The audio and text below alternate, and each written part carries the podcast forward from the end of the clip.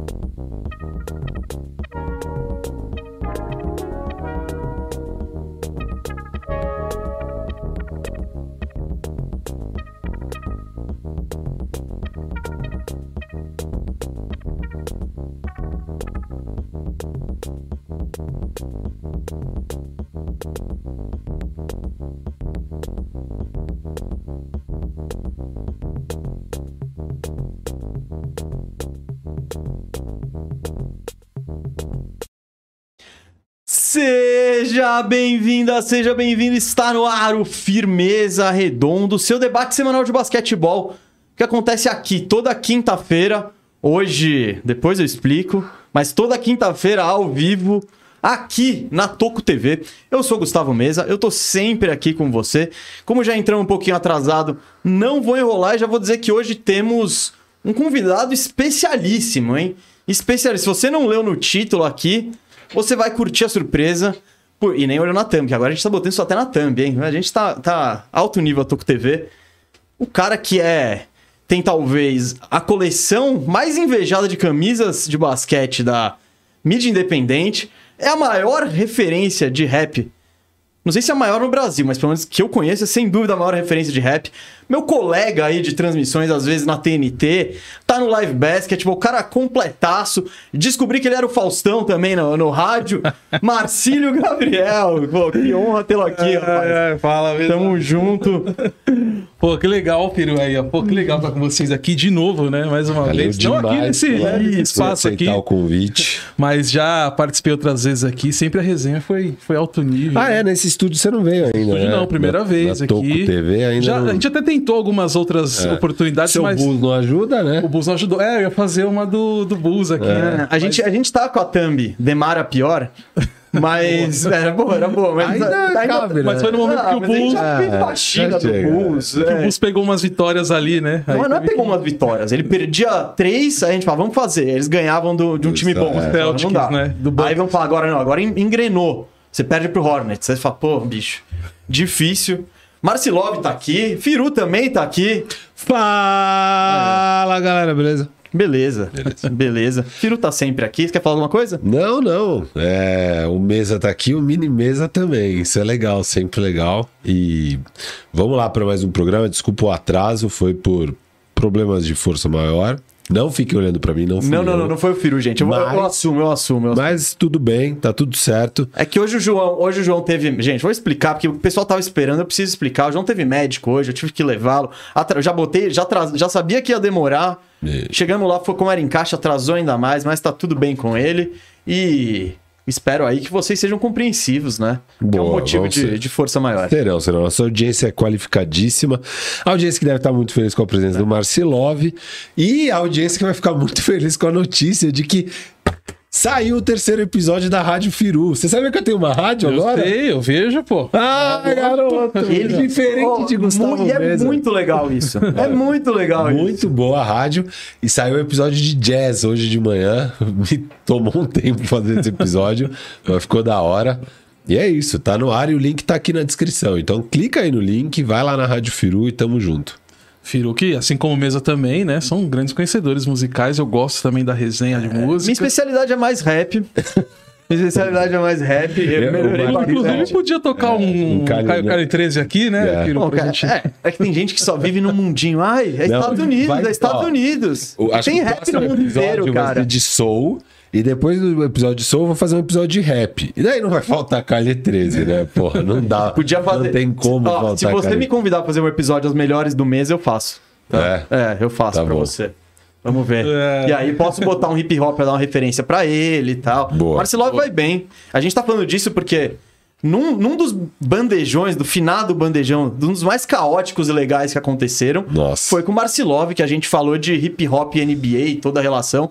Só que esse programa era, foi na pandemia, gravado na minha casa, começou a obra, a gente teve que ir pro salão de, de festas ali com um eco danado. Nossa, a pior acústica da história. Uma aventura, A né? tinha, a gente tinha que pegar aquele episódio e jogar no podcast enhancer do, da inteligência artificial da Adobe pra ver se melhora aquela porcaria que ficou o áudio Ah, daquele episódio. não deu pra fazer milagre, né? Mas foi.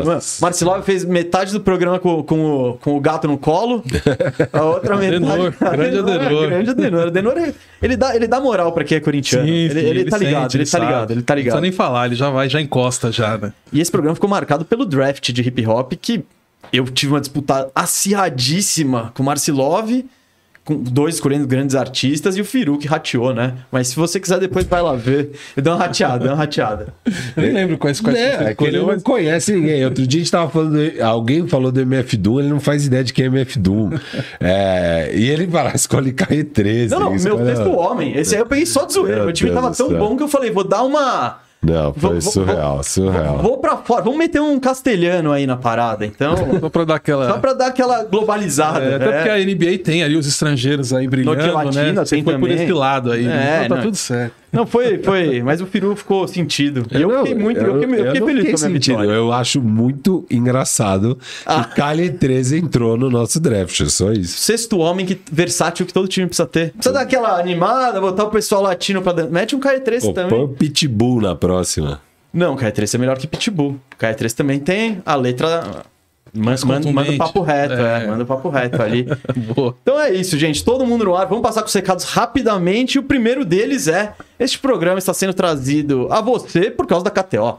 KTO é o site onde você encontra as melhores probabilidades esportivas e não esportivas também. Com o Big Brother do Firu. Tinha coisa de Oscar também. E aí, você tá feliz? Pô, mano. Ah, feliz. Pra mim não muda nada, né? Ah, legal, meu filme ganhou oito Oscars. Mas eu falei. Quando eu assisti, eu assisti sábado tudo ao mesmo tempo em, to- em todo, todos os lugares. Eu assisti sábado porque meu irmão falou que era da hora. Ele falou, não, assiste esse filme. Aí eu vi eu pirei. Eu achei muito bom, cara. Achei. Foi um. Eu falei, eu ando meio chato pra filme. Tipo, assisto e falo, ah, legalzinho, mas tá. Esse foi um que eu assisti e de fato pirei. Um dos melhores que eu vi nos últimos anos. E só depois que eu fui ver que ele ia. Que ele ia ganhar tudo, assim, no Oscar, que era o filme mais hypado, que o Oscar no dia seguinte também. Mas, tipo, eu não sou o cara que faz festa pelo meu filme. Tá. Eu não sou desse perfil. Você assistiu? Assisti. Você não gostou? Eu tenho certeza. Mas é, é que assim, é constrangedor de Ah, eu, ruim. eu não esperava outra coisa. Eu não Ué, esperava outra eu coisa. achei muito ruim. Eu Acho que é um filme que vai ser lembrado, tipo, anos depois, igual o Slumdog Millionaire, que, tipo, teve um hype na época.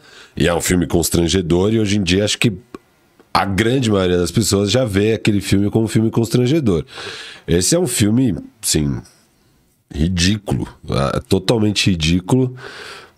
Um senso de humor horroroso. Nossa senhora, eu- sério, eu não consigo me conformar com como é ruim esse filme, mas ok. Eu não esperava outra coisa. Eu gostei. O Betinho gostou. Betinho que era um cara que gostou. eu. Tinha, ele eu tinha certeza que ia gostar. Você viu, Marcelov? Que não, não vi, não vi. O, o Marcelov não viu? e ele. Do tá o- falando. O Sei, Marcelov eu não vi, eu não viu vi. e ele não quis entrar no meio. É, Cara, não, não, não, não, nem vi, nem vi essa porra, nem vi. Eu não vi essa. Marcilov, ó, quem Eu não conhece direito o Marcilov, saiba que você tá, você tá vendo o maior Humpty Dump da história. o homem nunca sai de cima do muro, esse Tem, que- aqui. tem, tem, tem, tem que dar umas empurradinhas. Lembra, lembra que eu arranquei ele de cima do muro? É que você vez, queria cara? arrancar uma opinião polêmica da minha parte. Você não queria me, me empurrar do muro, né? Ah, ó, que eu tô bom. Outro dia o Rada tava aqui também, tentou ficar em cima do muro numa questão, eu tirei ele do muro também, né? É, não, Não, é- mas eu, eu, eu, eu- Tô de olho, Sim, sim, não. Eu, eu agora estou mais tranquilo em relação a criar inimigos, né? Boa. Ah, você tá? Aqui, tô, tô. Tá, então, então- não tenho mais É medo de criar inimigos. Marcilov. Bad, Mar... Bad Marcilov na área. Depois, ó, põe nos comentários aqui no. Se você viu. Bom, se você não viu, também não opina. Mas. Melhor. Melhor. Se, ah, eu vi o trailer e achei uma bosta. tipo, pô, não. Eu vi um comentário no Twitter. Eu, eu É, vi é, como é um era? resumo no TikTok. É, é, minha filha viu e disse que é muito bom. É, tipo, não. é, disse se curtiu, não curtiu, achou um lixo como o peru, achou ótimo como eu. É, e alguém Ou vai ficar em cima do muro como ou vai eu, né? meter o Marcilov. É. Ó, tentei dois filmes do Oscar. Tentei esse, de braços abertos. Achei que eu ia gostar. Não A Carol gostei. gostou? Ela não assistiu. Eu desencanei. Ah, desencanou. Ah, E, Pô, e, eu chateada. e eu vi o Tar, que esse eu achei também que eu ia amar e também achei meia boca, assim, bem meia boca. Ah, quando, cê- quando eu fui abrir a resenha do Tar, era tipo 2 horas e 40, musical. Eu já falei, xiii, esse Ah, mas não é um musical. Então, não sei, mas Não. sempre que metem um musical ali, Não. eu. Não, não é um musical. Eu já fico com, com o pé atrás. Não é de forma alguma um Não, musical. não é musical. Não, não. Os- avisa- vou- alô, Google. Não, Mas sério, não é um musical. Não, não sei É um é- filme é normal. tipo, tava comédia, blá, blá, ela- blá, musical. Ela é maestra, maestrina, Ah, tá, tem muita música, tá no rolê. Mas, sim, mas não é muito assim. É um filme normal. Ela não começa, eu não começo a falar com você e começo a cantar? não, ela não- Menos mal. Isso. Não, não tá no meio de uma fala de escritório e ela começa a reger a orquestra, assim. Não, não. E todo mundo começa a sapatear, não. Então tá, ah, então já tem mais chance de eu assistir. Não, é um filme, filme, assim. É, mas não, não é muito bom, não. não também não, não fez minha cabeça. Aí eu já tô assim, o Betinho falou pra ver os dos Banshees lá. já- esse aí eu já tô torcendo o nariz. Já tá torcendo o nariz? Esse aí eu já tô torcendo o nariz. Talvez eu assista. A mãe do João recomendou o Triângulo da Tristeza. Hum. Que eu vou. Não sei também. Vou ver. tá, tá aí, né? Tá aí. É. Não, eu confio mais na opinião dela e de outras pessoas do que na sua. O senhor é um chatão. O senhor é... é- Mas, ó, eu vejo isso acontecer há muito tempo. Todo mundo gostou? Vamos ver se o Finha gostou. Ele é o último, né? Geralmente, é. É uma geralmente, ali, né? Gosta, É lógico, né? E a resposta é a mesma há 20 anos. Tem filme que todo mundo gosta e que eu gosto. Quando eu acho o filme bom. Não- eu não me. Eu zero me baseio no que as pessoas estão achando. Tipo, beleza. Eu também. Eu, eu Ah, vi, então. eu gostei. Exato. Eu vi, não gostei. Tipo, sei lá, quando saiu o quê? O Mad Max, acho que todo mundo gostou, eu vi e achei animal. Mas porque você já tinha uma, uma relação com os outros três filmes? Do Mad Max? É? Não, zero. Nunca nem Só assisti assistiu e não outros. curtiu. Não, eu Cara, eu- adorei. Ah, você gostou do Mad Max? O sim. Estrada da Fúria. Isso. Sim, é bom pra caramba. É incrível. E eu tenho essa relação com o Mad Max e os outros três filmes. Você gosta Tenho, ou não? Tem os DVDs, tem o livro. Ah, você... Não, eu não sou. Eu, eu assisti, acho que o 1 lá, com o Mel Gibson, né? Gibson. Eu acho que eu já assisti há muito tempo, nem lembro do filme direito. Passava a sessão da tarde, Ah, aí, na TV isso, aberta. né? aí eu fui ver o Mad Max, o Road Fu- Fury, É. Fury Road, sei lá. E eu não esperava nada, nada assim, mas, cara, é insano o filme. É muito bom. É muito bom. Charlize Theron ali, É, uma cena é pra ela. fudido esse filme. Enfim, aí, ó. É um filme, todo mundo gostou, eu vi e falei, pô, é da hora. Só que todo mundo tá gostando de muito filme ruim. Então, a maioria das vezes, realmente, eu assisto e falo, eita, essa porra é ruim. É tipo série. Nossa, é cada série ruim. Igual, igual, eu já tô bem A acostumado. This Is Us, puta merda, que parada ruim, velho. Ruim. Você E- assistiu Não, assisti ainda, não. Não, o pessoal só, só gosta, os não vi. comentários. Nossa, é muito eu fui de braço aberto. Falei, não, vai ser uma série legal. Eu assisti um bagulho horroroso, nossa senhora. É que série tem aquilo, né? Quando você pega essas séries que são semanais, né? Você. É um outro tipo de, de Ah, abordagem que você tem. Quando você pega, já tá tudo prontinho ali, todas as temporadas, você pega, se você gosta, você vai embora. E você tem um, um olhar diferente, né, sobre a série, né? Você passa pano, porque você se afeiçoou pelos personagens e tal. Não, isso rola. meu. Eu passava pano pra DLC. Ah, então. Não, eu sou, eu sou obrigado a ver esse super crítico pegando o pé das coisas, mas aí ele era. Eu ficava tem- ouvindo toda quarta-feira na escola as histórias de Delci. Ele, o Cauê, o, o Fernando que deu Kratos aqui. É, eu e eu falava, mano, constrangedor. Então eu, eu, eu confio mais na, em mim- na minha opinião aí, então vai lá. É, o negócio, esse negócio da série é engraçado. Eu, tava, eu vi uma com a minha namorada no. Eu tava no Netflix, sei lá. Era uma espanhola, que o cara era um chefão. Mano, Ah, por sinal. horrível, só que eu vi tudo, velho. Porque. E aí, as reviravoltas que você fala, putz, velho. É isso, você, Você sempre espera, né? Que Não, eu não espero, eu já aquela- tava meio. É mesmo? Tava lá, mas é que quando você tá num relacionamento, eu acho que a série é um negócio bom, porque ela evita o, o, o processo de você escolher filme. E você escolher filme a dois é. Putz, É chato. é chato. Processo chato. Então, quando você escolhe uma série e você vai, é Eu irado. tenho um processo legal com a minha mulher, que é eu faço o processo de escolher o filme, eu fico meia hora escolhendo o filme, aí eu chego pra ela com três opções, ela olha as três opções e fala, não quero. é muito da hora. É um puta processo irado. É da hora demais.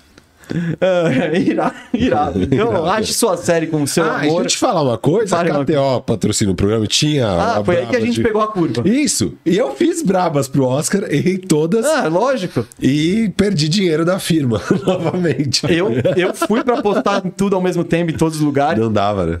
Dava em mais de quatro, mais de Ah, seis. mais de seis dava, é verdade. E aí. Teria ganhado? Teria, teria, mas eu não, na hora eu não fiz. Porque eu, eu vi pelo celular na curiosidade, depois eu não entrei É. no computador aí. Ah, eu vi lá, Tar pra ganhar dois Oscars. Eu achava que a Kate Blanchett ia ganhar o Oscar, nem achei tão fantástica. Bom, melhor que a dessa mulher. Bem melhor que a atuação dessa mulher. assiste, assiste. Não, não, mas vai. Você, dá você quer dar Oscar pra esse filme? Você curtiu o filme? Tá, tá errado, mas tá bom, entendo. É, tem, tem lá os truques. Agora, mano, a Michelle Yeoh. Ela não faz nada o filme inteiro, é só uns close na cara dela, tipo, sangrando e. Tipo, mano, isso Aí, não é. aí, ó, você, diretor, no próximo filme, não precisa É, contratar mano, a mas, Michelle Yeoh. Põe um tem uma atuação. A Kate Blanchett, pelo menos, é uma atuação mesmo. Eu não achei fantástica, mas perder pra isso é meio surreal, assim. Assista o filme Cara, Marcilov e depois eu quero sua opinião. Eu Tá, eu eu vou apostei- assistir. tá- Fim de semana chegando, tá no Amazon. Prime. Tar pagava 23 vezes pra ganhar dois Oscars. Dois Oscars ou mais. Eu falei, Kate Blanchett vai ganhar, e aí ganha mais umzinho, né, mano? Ah, é, velho, tirar, tirar aquele na raça. um, Umzinho na um raça. diretor, um roteiro, um ator, um música. lá. Figurino, aquele música, figurino. porra. O filme é de... Roteiro adaptado, é verdade. Porra. Não, não ganhou nada, zero Oscars. Eu não vi nada do Oscar. Caraca. Quem levou de melhor trilha sonora? Vocês lembram? Ah. Uh, Não, Canção Original foi um filme indiano. É. Tá no Netflix. Foi. Que eu ouvi bem também. Não ouvi, mas me disseram muito bem. E. E, bom, é isso. É, depois- Che- depois- chega, chega, chega, chega, chega. depois veremos, Fomos longe aqui. Uh, chupa omelete. Olha aqui essa resenha de Maluco. Oscar. Não, eu nem quis me aprofundar muito, porque eu deixei só o Firu soltar as opiniões contundentes dele e convidar você a assistir o filme, depois você diz. Mas não esperava outra coisa. Rafael Cardone e Firu. O outro recado é a instância superior desse programa é o Superchat. ela E as instituições estão funcionando, então se você mandar um Superchat, será lido aí durante o programa. E, e vamos. E hoje, bom, hoje você já deve ter visto a thumb. Se não viu a thumb, chegou aqui é, do nada. A gente vai falar de dois times que estavam numa boa na liderança de suas conferências e começaram a entrar em parafuso. O Boston Celtics, que perdeu a liderança do, do leste para o Milwaukee Bucks, e o Denver Nuggets, que tinha uma gordura danada, mas vem aí de quatro derrotas seguidas. E. Enfim, tá vendo os outros times aí chegando um pouco. É que o Oeste é mais, né? Todo mundo tropeça lá, é uma zona, mas é isso. A gente vai analisar essas situações aí do Celtics, do Nuggets, se é preocupante, se não é preocupante. Mas antes, fazendo a salinha ali, o pessoal reclamou da sala. Essa salinha é boa porque eu Não quero é uma saber. sala, é conteúdo. Esse do Oscar foi super. Não, é, até agora a gente avacalhou, mas A agora. gente fez todo o programa. Agora. A gente fez todo o programa. é, não, mas foi um bom papo. Um Não, bom foi. papo. Eu, dou- eu dou uma nota 6,5 pra esse papo Não, até seis, agora. a- seis e meio é pouco pra. pra... É? Ah, aqui é média 7 no mínimo. Se o programa for abaixo de 7, a gente desliga. Tá. Desculpa. Então, Desculpa, audiência. Ainda com o Marcilov. A gente tá com o Marcilov aqui. Não, teve- e só tá nós dois falando É. de Oscar. A gente não tá viu nada. A gente tá É. desperdiçando o Marcilov tendo uma Você que resenha de puxou, você que puxou, você não se aguentou. É isso. Eu Foi- perguntei se você gostou. E aí. Eu ia deixar só você falar. Eu não ia, eu não ia comentar que eu não gostei. Pô, mas eu. Você perguntou se eu vi, eu falei. Aí ele não se aguentou. Não, daí você perguntou se eu gostei, daí eu respondi. Você podia ter falado, E daí você não, fez um auê com o fato Eu que eu não gostei. Não, É. eu só audiência tá Eu só boa, falei que eu não esperava outra coisa. Não, Ponto. Foi, é poucas falou, palavras. não esperava outra coisa. Você falou, não esperava. Se você fez Mas um as auê. palavras são as mesmas. Não, tudo bem. Eu não, eu não ligo que você fez um auê, mas você fez um auê. Tá tudo bem, tudo em casa. Fiz um Huawei? Não fiz um Huawei? Comente abaixo, nos, põe nos comentários. Galera, eu queria saber do Marcelov o que ele tá achando. Primeiro, tá chegando todo mundo, vamos falar de Boston, vamos falar de Nuggets. Mas eu quero começar falando do time que faxinamos na terça-feira. Uh, você soube o que a gente fascinou? Eu soube, eu não peguei pra ver, mas tá na minha lista ali, vi que vocês fizeram faxina. Agora no Spotify. E Ah, esse é um recado importante, por sinal. tá no Spotify também pra Tá no ouvir? Spotify. Agora a gente tá botando boa. no feed do Firmeza Redonda, estamos botando todos os faxina lá. Então, E eu confio na faxina de vocês, porque eu lembro que a gente chegou a fazer um. Como é que era o quadro que tinha antes? Que vocês faziam? É, é, é- era faxina, Era era, arrumando faxina, a casa, era um arrumando a Arrumando a casa, algo do tipo. Que era o primeiro nome do Faxina. E vocês fizeram, é, naquele momento, naquela temporada em que o Bulls estava, foi antes da temporada passada, onde o Bulls fez uma temporada ok, certo? De playoff e o caramba. É, vocês mandaram bem na, na, na arrumação da casa do Bulls. Então eu confio nessa faxina que vocês fizeram, eu vou assistir nesse fim de semana. assiste, mas é, não, não Ou tô não? muito animador, não. Não, eu achei bom, eu achei É. bom. Mas- Ah, a gente pegou, a gente pegou dois alas, Dois alas de força, de força. veteranos. Que é o que sempre né, o Bulls precisou. Sem, sem, Sem dar pique futuro. sem dar pique futuro, sem nada. A gente pegou Dorian Finney-Smith E Marcos Morris. e Marcus Morris. Já ajuda. Ah, Você sim, mandamos precisar- embora sim. Kobe White, mandamos embora Patrick Williams, mandamos. Mas Derrick é. Jones Derrick Jr. Jones. É, que o André Patrick Williams e Kobe. White são jogadores que ainda podem ter um valor de mercado por serem jovens. Lógico, Dá pra mas é isso. Kobe White vai ser free agent, né? E o Patrick Williams é a única moeda de troca que o Bulls tem. É, é o principal É. que eles têm pra oferecer lá, sem mexer no Big Three, né? Então... Mas o que, que você tá achando da temporada do Bulls? Vocês colocaram. Eu assisti a transmissão da TNT no- na segunda-feira, você tava lá com o Femedeiros. Com maior decepção. E vocês colocaram o Bulls como a maior decepção da temporada. Sim, sim. E é, né? Justamente por conta de ter feito uma boa temporada a temporada passada, né? De ter liderado por boa parte ali a temporada regular e teve aquela queda de rendimento na reta final, né? A gente pode até atribuir um pouco a questão de, de lesões, né? Não foi só o Lonzo que se machucou, outros jogadores Teve saíram do time. É, mas chegou nos playoffs, né? Contra o Bucks, fez os dois primeiros jogos muito bons, né? Depois Fez. o Bucks acabou impondo a superioridade É. que já tinha, enfim. Né? O Bulls não era o favorito, né? Então, assim, o time não mudou praticamente, com exceção dessa questão do Lonzo, que não voltou pra temporada, mas o time não fez nada nem equivalente, nem chegou perto de fazer algo equivalente, né? E, e até o momento, tá faltando aí, sei lá, 11, 12 jogos, o time não tá nem na zona do play-in, né? E se a gente pegar o play-in, o sarrafo é muito baixo, né? cara? De 15, de 15 times, 10 se classificam, e você passar a maioria da temporada ali, 12 segunda, 11 primeira, no máximo até a nona posição, é uma temporada decepcionante se for pegar ao que produziu na temporada passada. Não, não, você pega. É aquela coisa, você pega o talento do Bulls, tudo bem, o Bulls é um time cheio de, de problemas, cheio de buraco, e a gente, pô. você- eu lembro que a gente foi com você no dia da troca do Vult, né? E eu- se eu não me Sim, engano, sim. é, no dia que É, estourou, a gente falou, era bandejão, a gente. Especialzão trade deadline, o Marcilov participou. E, e lá já tava evidente que, beleza, tá faltando esse 4 aí, né? Alguém vai precisar proteger o aro, pegar rebote, marcar jogador Até de porque o perímetro. Patrick Williams, na época que era essa solução, ele tava machucado, né? Chega e já tem problemas Não, de lesão. é- né? é, bom, ele sempre. é, problema de lesão é o que acompanha ele, né? Mas é isso. E ainda assim era uma incógnita, porque na verdade ele é um 3, né? Ele é um 3 que sobe pra 4. Uhum. É, isso já era um, um problema meio evidente, né? No início do ano passado, eu acho que o Bulls sobreviveu com todo mundo saudável, com o Lonzo e com o Caruso tentando fazer aquela Era barreira, muita pressão, né? Na Aquela barreira para não deixar furar É. e penetrar. Então, e isso tá- estava funcionando. Quando o Lonzo se machuca e é um time que já não tem muita profundidade, que já tava dando um jeito, né, de sobreviver, aí começa a- degringolar a temporada, o Lonzo não volta. Ninguém Um sabe o Caruso que ele só vai. não faz verão. É.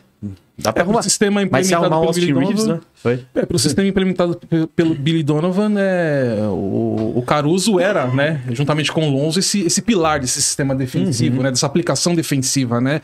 Uma peça que saiu, você vê como é que faz diferença, né. E o Billy Donovan, e nem o front office conseguiu, de repente, buscar, teve oportunidade de buscar, de tentar achar, mas ficou tanto nessa coisa de, pô, volta ou não volta, Lonzo volta ou não volta, né. Pô, e É. o caso dele é sério, nem os especialistas, assim, estão conseguindo ter um, um diagnóstico preciso, né, do que aí agora saiu, agora não, né, recentemente saiu que ele vai ficar pelo menos mais seis meses, né. Vai. É, ele vai operar de vai novo. operar, né? Um mínimo. E aí meses, né? ele já deve perder o começo da temporada que vem. É, então, então falta um pouco do front office também é, visualizar isso no, médio prazo, né? De que poderia ficar mais tempo sem o Lonzo e buscar uma peça ali, buscar uma troca, ou tentar na, na- na- na, ah, com os agentes livres, não sei, tentar achar uma solução para isso, né? E, e o tempo passou e o Bulls não conseguiu acertar, né? Aí, entra, aí onde entra o Billy Donovan, que ele também não conseguiu ajustar isso sem o Lonzo, né? Ficou totalmente. É, é até. Não vou dizer que é, que é ruim falar isso, né? Até porque o Lonzo, a gente sabe que é um jogador que veio evoluindo, né? Ele chega com, com um hype muito grande no Lakers, né? Mas no Pelicans ele consegue é, se tornar um jogador com mais recursos, né? Não só na questão ofensiva, mas principalmente defensiva, né? É, mas o, o, o Bulls, ele deixou passar isso, né? Ele acabou ficando dependente do, do, do Lonzo Ball, né? Não que ele fosse o principal jogador do time, até porque você você tem isso na- na- na- nas mãos do trio ali, né? Mas ficou dependente nesse sentido, né? De, de esquema tático, né? De aplicação tática, né? É que Billy você Donovan pega- não soube ach- achar um É modo que você de pega os, contornar isso. o Big Three do Bulls, que é Zach Lavine, DeRozan e Vooch, são todos defensores abaixo da média. Sim. Então você. Isso já tem. Já, e, e o Bulls, eu acho que se for ver os números defensivos do Bulls, é até melhor do que você imagina, imagina que seria, sem Lonzo nem nada. Mas já é um problemão estrutural que você tem que arrumar. Você, já, você tem três caras que não defendem você não tem nenhuma proteção de aro. E, e- e o elenco do Bulls também não tem a profundidade. Tipo, eu entendo que o Billy. Às vezes o treinador, com a capacidade dele, dá um jeito de melhorar a situação, mas também não tem muito material humano aí E a gente, o Bulls era um time que a gente queria ver. Fala, e aí, meu, o que, que vocês É. que vocês vão fazer? Arruma um ala aí, vai atrás, porque É, e tinha gente tá faltando jogador. o oposto, né? Ah, desencana e já troca o Vucevic, porque ele vai ser free agent, troca sei lá o quê, e eles ficaram paradinhos, meio tipo, run it back ano que vem. Nisso, eu queria te fazer uma pergunta. Porque quando a gente terminou a faxina e tudo que a gente conseguiu fazer foi trazer esses dois alas, né? Finney Smith titular, Marcus Morris vindo do banco. Eu acho que é um time que, cara, óbvio, ainda vai depender do Lonzo voltar para ser realmente competitivo, mas eu acho que a gente solucionou um problema que nunca foi solucionado e aí tem que testar para ver. Eu acho que tem bastante qualidade nesse time e, cara, vale a pena renovar o Vucevic e tentar mais uns dois anos, daí se não der certo, sabe? Eu te- também renovaria o Demar no ano que vem e tal.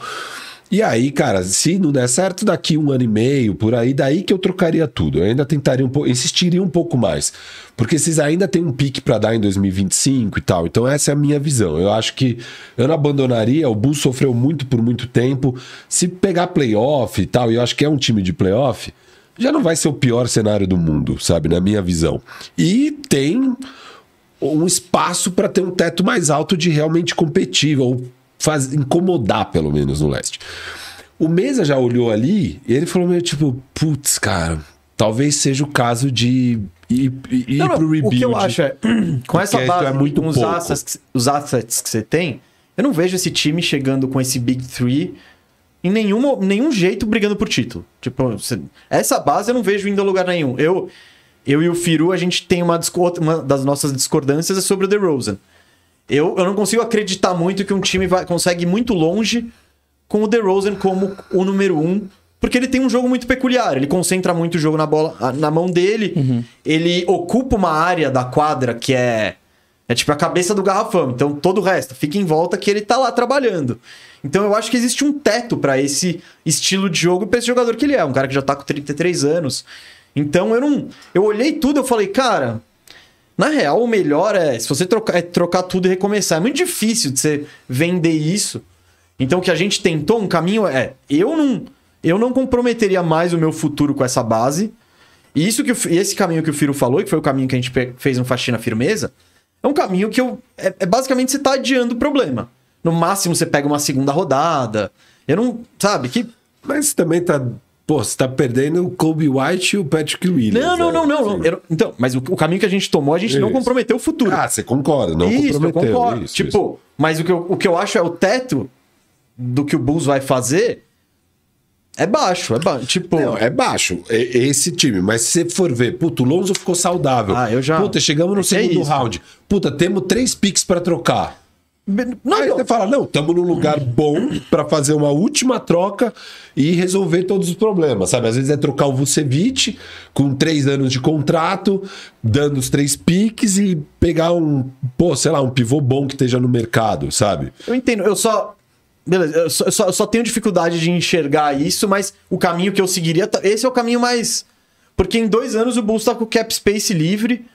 Então, eu, eu não sei se eu tenho. Eu não tentaria renovar o DeRozan agora, não, tá ligado? Eu, eu acho que eu jogaria a Ficaria o quê? temporada. Mais uma temporada, sua Mais ideia é uma mais uma tem- temporada no máximo. Se, se você colocou mais umas duas, pra É. pensar, Não, tudo bem. caso a coisa não aconteça, não Dois retira. anos no DeRozan ainda é um contrato trocável. Eu não falaria, Demar, é nóis, vamos. Você é o cara do futuro, toca quatro anos, 150 milhões. Tipo, Não, não, Então, não. um contrato de Lavínia. Eu não faria isso. Não. Se ele quiser ganhar os 30 milhões dele por mais dois anos, 70 por dois, 35. Tipo, ok. Não, até porque ele já tá bem mais velho também. Então, é, mas eu não faria loucura. Então, o que eu acho o que, que. vem é 34 anos já, né? Então. O que eu acho que o Firu. Onde o Firu tava chegando é. E você? Como que você vê esse Isso. futuro? Tipo, você vê alguma possibilidade de futuro com essa base, com esse núcleo? E você investiria pesado? Tipo, vou dar, mano, pique 27, pique não sei o quê, vamos reforçar essa base? Ou você já começaria a pensar em alternativas? É, Você acha que alter... Eu acho que é mais do que isso. Eu perguntaria assim: se, se tem alguma alternativa que não seja o rebuild. Se tem um caminho, você acha que nem o que eu falei. Ah, faz umas troquinhas de Pat Williams e tal, ainda não dá os piques futuro. Vê se isso funciona. Se funcionar, aí dá uma empolgada e coisa. Você acha que é possível isso ou não vai ter jeito? É uma base que não tem estrutura suficiente pra você competir, nunca vai dar certo de jeito nenhum, sabe? Não, pra competir sim, pelos jogadores que, que, que tem no time. Né? E isso foi mostrado na temporada passada.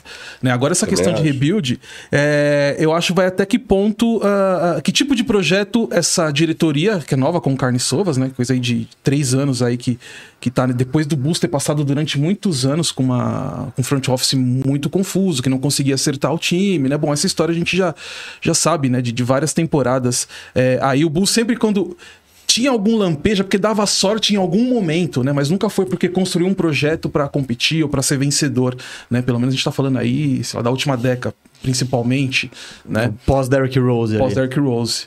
Ah, até chegou, teve um momento que chegou com Jimmy Butler, Wade e Rondo, chegou ali nos Isso, playoffs, né? Foi eliminado pelo Boston, né? Chegou até a abrir 2 a 0 no Boston É que ele machucou, né? TD Garden, né? Foi, a, foi quando o Rose machuca, né? Ou não? Não, não, Não, isso não, foi o Rose 2000 e- machuca no primeiro jogo dos playoffs contra o 16, Sixers. 17. Isso aí é Ah, isso outra aí, época. isso aí é lá no É. começo da, da, É, da ele, década ele machuca passada. 2011, 12, um negócio assim. É, enfim, então esses, esses momentos, alguns momentos, assim, foi por questão mesmo que, que imagino que, que um ponto ou outro ali deu certo, o time encaixou naquele momento na temporada, não que foi necessariamente um projeto. Então fica para entender isso, né? O que esse front office quer? Ele vai pensar num projeto é, de longo prazo, que o rebuild entra nisso, ainda mais se tratando de Chicago Bulls. E quando a gente fala em longo prazo, é o quê? São mais temporadas em que o time não vai competir. É, Entendeu? é, é tipo rebuild, velho, no mínimo uns três aninhos. Dois. Se você voltar nos playoffs em três. Se você faz um rebuild agressivo e em três anos tá nos playoffs, é. Bom, eu, eu, eu vi Orlando passar anos e anos e anos reconstruindo não chega, e não chega. É, um O Kevin process passou perto Sixers, disso. É, O Cleveland. Cleveland foi, é, do Cleveland foi rapidinho. É tipo. Acho que foi o quê? O Le- LeBron sai em 2018. Dizendo- É isso, 2018. Então eles afundam, pega o Garland, pega o Mobley e voltou. É, então tem, tem o caminho, né? Mas é, querendo ou não, você tá vendendo três aninhos ali, dois, três aninhos. de- Exatamente. Então, assim, para a próxima temporada, é, eu acho que tinha que manter essa, essa base. Pelo menos esses três jogadores. Tem essa questão do Zach Lavine, né? Que sempre surge como um nome na mesa de negociação aí no Bem mercado, né? É. É, Vai é que tá é o jogando time, na muito verdade, agora. é o time, o time que põe eles nessa situação, né? É. Quando o time vai mal, começam a pensar, pô, se, se esse time tá indo mal, esse cara vai ficar insatisfeito. Pra onde ele vai pedir pra sair, né? nem sempre é isso, né? É, então. Mas, mas, de fato, é um nome que pipoca. Porque qu- se o Bulls quiser botar ele no mercado, pega três first facinho, assim. Tipo. É, ele tem quatro anos de contrato. Então, é, que eu- é isso que eu ia falar. Se você tem uma próxima temporada que eu acho que ainda dá pra manter pelo menos esse trio. É, ah, e até pelo investimento que foi feito, né? Pela, investimento não, pela aposta que foi feita, Uhum. né? Ah, mas já a partir de um segundo ano, contando da próxima temporada, Próxima temporada e a que próxima outra. temporada, Isso, ok. É meio que eu falei. Já de um, de um segundo ano, é, aí eu já acho que já fica complicado você manter a base, né? Então aí você já tem que tentar entender se esses caras é, podem ser peças ali, ou peças de, é, moedas de troca, É. ativos interessantes É, para trocar. Isso, aí você Se tem o Lavini tem, com dois anos ainda de contrato, além do da própria temporada, dois anos e meio, com 30 anos de idade, tipo, no auge do valor. Aí você Exatamente. troca, Aí pra- troca. aí tá. E a partir dali você já tem todos os seus piques. E aí você faz beleza. esse rebuild mais agressivo É. e tenta fazer algo parecido com o que o Kevs, como a gente usou como exemplo aqui, Isso. fez e tá acontecendo, né? Acho que esse é um caminho mesmo. É, eu acho que esse é o caminho mais natural. É porque tem uma questão que é: você falou do Carniçovas, que é o general manager. O cara não pode, sei lá, quando- ano a e troca- meio, um ano né? e meio depois da troca do Vult, fala, meu. Já era. Não, dois Vai anos. dois anos dois agora, anos. Dois anos. É, Agora dois anos. Dois anos agora. Que foi no trade deadline e tal. Tipo assim, dois anos ele. E ele ainda nem terminou de pagar. É aquela coisa, comprou o carro, nem terminou de pagar a prestação. Já Que esse quer- pique desse ano é do Magic. Então, é, é muita. E o de 25 é do Spurs. É, é, é, é, é muito atestado de incompetência. Do É. tipo, olha, eu te vendi esse projeto e, meu, você nem terminou de pagar e já. Já não. Já não Já eu fiz a, reforma, fiz a reforma em casa, você nem terminou de pagar as parcelas, já tá com goteira de novo. Com esse era um tipo de erro que a diretoria anterior cometia bastante, né? O Carlos Sovas não chega para esse front office para ter essa imagem né, de uma diretoria que, que falhou em vários tipos de não projetos. sabe o que tá né? fazendo, né? Pega um caminho e vai pro outro. Então, eu acho que o mais provável é isso. Eu também não sei se. Eu, eu se eu sou o Buzo, não faria nada muito agressivo de trocar. Eu, eu, eu teria uma, uma certeza maior, sabe? E, e aí, em um tempo, quando limpar esse cap space, aí quando sai o, o Lonzo, porque você tem 20 milhões que hoje você não gasta em nada, tipo, tá, tá parado. Que se ele voltar a jogar o que ele jogava é um puta salário. E é uma puta de uma incógnita. Então, deixa isso rolar meio que. Porque se for trocar o Long, você não vai pegar nada em troca de, de valor, assim. No máximo, você vai algum time aceita. Tipo, você liga pro Orlando e fala, ah, tá bom, manda pra cá.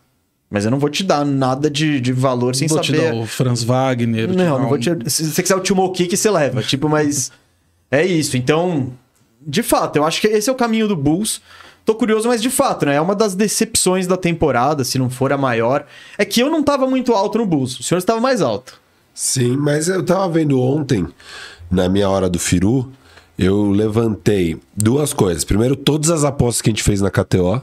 Eu tenho, no meu- eu tenho um post no, no Insta. Não, então, apostas. mas tudo, tudo que a gente fez em outubro, quando ia começar a temporada, tudo que a gente ainda tem aberto, que já deu certo, deu certo seu over de Orlando, já deu certo o nosso Sacramento. over de Kingaço e tal. Já perdemos o over do, do Golden State Warriors, já era. Matematicamente já era. Já, já, já deu. Eles já, eles já botaram no bolso. Já, a Catel já embolsou essa. Era 52 vitórias pro Warriors, eles já não conseguem mais bater. É... Então, eu vi tudo isso. E o Bulls, eu tava mais. Mas eu coloquei eles no play-in. Eu não coloquei eles pegando o playoff direto. Eu coloquei eles tipo em oitavo. É? É, não, tá lá. Eu não. Não, acho que a expectativa Não alta duvido. era É, justamente por conta do desempenho da temporada passada e nada além disso, É. né? Se não fosse o bom desempenho da temporada passada, e capengou na reta final de temporada regular ali, é, início, né? não- ninguém ia colocar o Bulls como alto. Ele talvez não seria uma decepção essa temporada se não fosse pelo desempenho. É que o Bulls passado, também, né? quando, quando eles fazem a troca do Vult, tipo, você espera coisa. Sim. Porque é. É. um movimento de vamos melhorar. E aí o relógio tá passando, né? Não, e, e é muito pesado ver que você deu o Franz Wagner, Wendell Carter e agora E o mais alguma ano. coisa que po é, pode ir, pode não ir, né? Vamos ver o que Cara, acontece. a Mais provável. probabilidade é que vai embora, Mais porque provável o é Bulls só isso, fica né? com o pique se for top 4. Imagina o Orlando pegando mais dois top 10. Trocar os dois por uma estrela sinistra, é isso que eu quero. Vamos, vamos pro pau. Vamos pro pau. Chega ali. Aí, Warrior, você não quer pensar no futuro? Passa o Curry pra cá e pega esses dois picks maneiros. Eu pensei É. que queria falar um Clay Thompson. Já mandou logo o Curry. Curry, vamos ligar primeiro. Aí depois. Não, não. o Curry primeiro. E o Clay? O Clay tá facinho aí? Oh, e o, o Clay não? Ah, mas e o Wiggins? Não, não, não, mas sabe onde eu quero chegar? Jordan Poole. O Pulse seria interessante, Muito né? mais interessante. ah, mas não vale dois pick top 10. Não, não, esses. Mas aí vai baixando o preço, né, meu amigo? Aí eu já tô oferecendo o pior desses pique e o Timo Kick. Isso. é um bom preço, hein? Bom for um preço. top pique, no- um pique 9, pique 8. Pô, Então é um, é um tremendo valor. Se esses orelhudos do Warriors acertassem pique. é. É, tem Tá essa numa questão fase aí. meio- Cara, o Wiseman encaixou bem ali no, no, no Pistons, né? Claro que não tem aquela questão de responsabilidade, mas É. o cara que chegou e conseguiu ali fazer um Eu vou dizer que jogo eu não- ok, né? Eu vou dizer que eu não vi um minuto dele. Você não viu? Não, Eu, não. eu- eu fui ver um jogo só pra ver mesmo. Parece que ele tá bem mais à vontade, né? Pô, Ah, também, com certeza. só tem você assistindo, Marcelo. Não tinha mais ninguém vendo. Qual o peso que ele tirou das costas, né? Ele falou: agora o Marcilov vai ver que eu sou sinistro, mano. Foi por isso. né? Pega os rebotes dele ali, tá dando uma minutagem alta, titular, né? Então, enfim, né? Mas é aquela coisa, é reta final de time em tank, mano. É inassistível, assim. É, tipo. é é O Orlando. e o Or- Ah, eu queria, de- eu queria avisar todo mundo aqui que acabou a temporada do Orlando Magic, o sonho do play já era. Sonhava com play, mas... ó, Cara, até. a- o Orlando teve uma sequência de jogos que foi Portland, Bucks sem Yannis e sem, Holi, sem Holiday. E. Qual que era? Eu falei. E Jazz. Portland, e, é, Bucks, Jazz. Se ganha os três jogos, tinha encostado no Bulls. Sim, tava Perdeu ainda. os três jogos bem vencíveis. Perdeu os três. Aí ganhou do Miami, aí perdeu pro San Antonio Spurs. Encerrou, velho. Perdeu pro San Antonio Spurs. Acabou a temporada. Não, não, não dá. Tipo, o Spurs é vários caras que se, se entrarem aqui sem a camisa, sem sem estar, tipo, escrito Bates Diop atrás, tá ligado? Você não sabe, Você não né? sabe, você não sabe. Então. Tá bom, né? Não tem, Tá bom. nenhuma Não, tá pressão, bom, tá nada bom. de Não, não, cobrança, não. né? Tá tranquilo, né? Tá, tá, mas eu acho que a né? gente vai pivotar ali pro, pro tank, então. Mas encerrou. Aumentar encerrou a essas temporada odds. do. Aumentar essas odds. É. Mas é isso, queria, queria só avisar o pessoal aí, torcida do Orlando, já podemos tirar as barraquinhas, já des- desmontar o acampamento, focar no draft. Por assistir o falar em March draft, Madness. Ah, vai começar o March Madness agora. Foi, o- foi o First Four esses dias, né? Assinei o Star Plus pra poder assistir o March o cara, Madness. ele, você não ter o Star Plus até agora Não. é um absurdo. Não. Cara, o Star Plus é muito bom, porque, tipo, você vai no All Sports Live Eu peguei vários joguinhos de, de, de college, tipo, aleatório. Eu peguei o do Brandon Miller contra a South Carolina lá, que eu falei aqui, que ele faz 41 pontos, logo depois dele ser acusado lá de.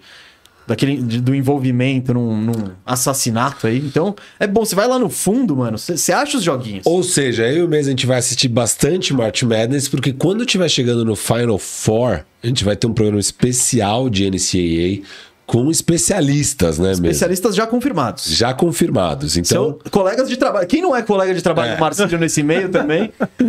fiquem São quem eu espertos. estou, estou pensando? E vocês viram que Brandon Miller. Desculpa.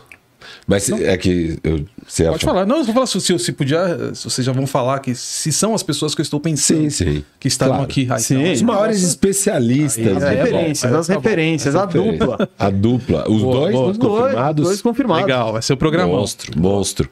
Vamos ter que, diretor, pensar que direito essas divisórias. Não, você vai aqui. ter que vir pra cá, acho. É, vamos ver.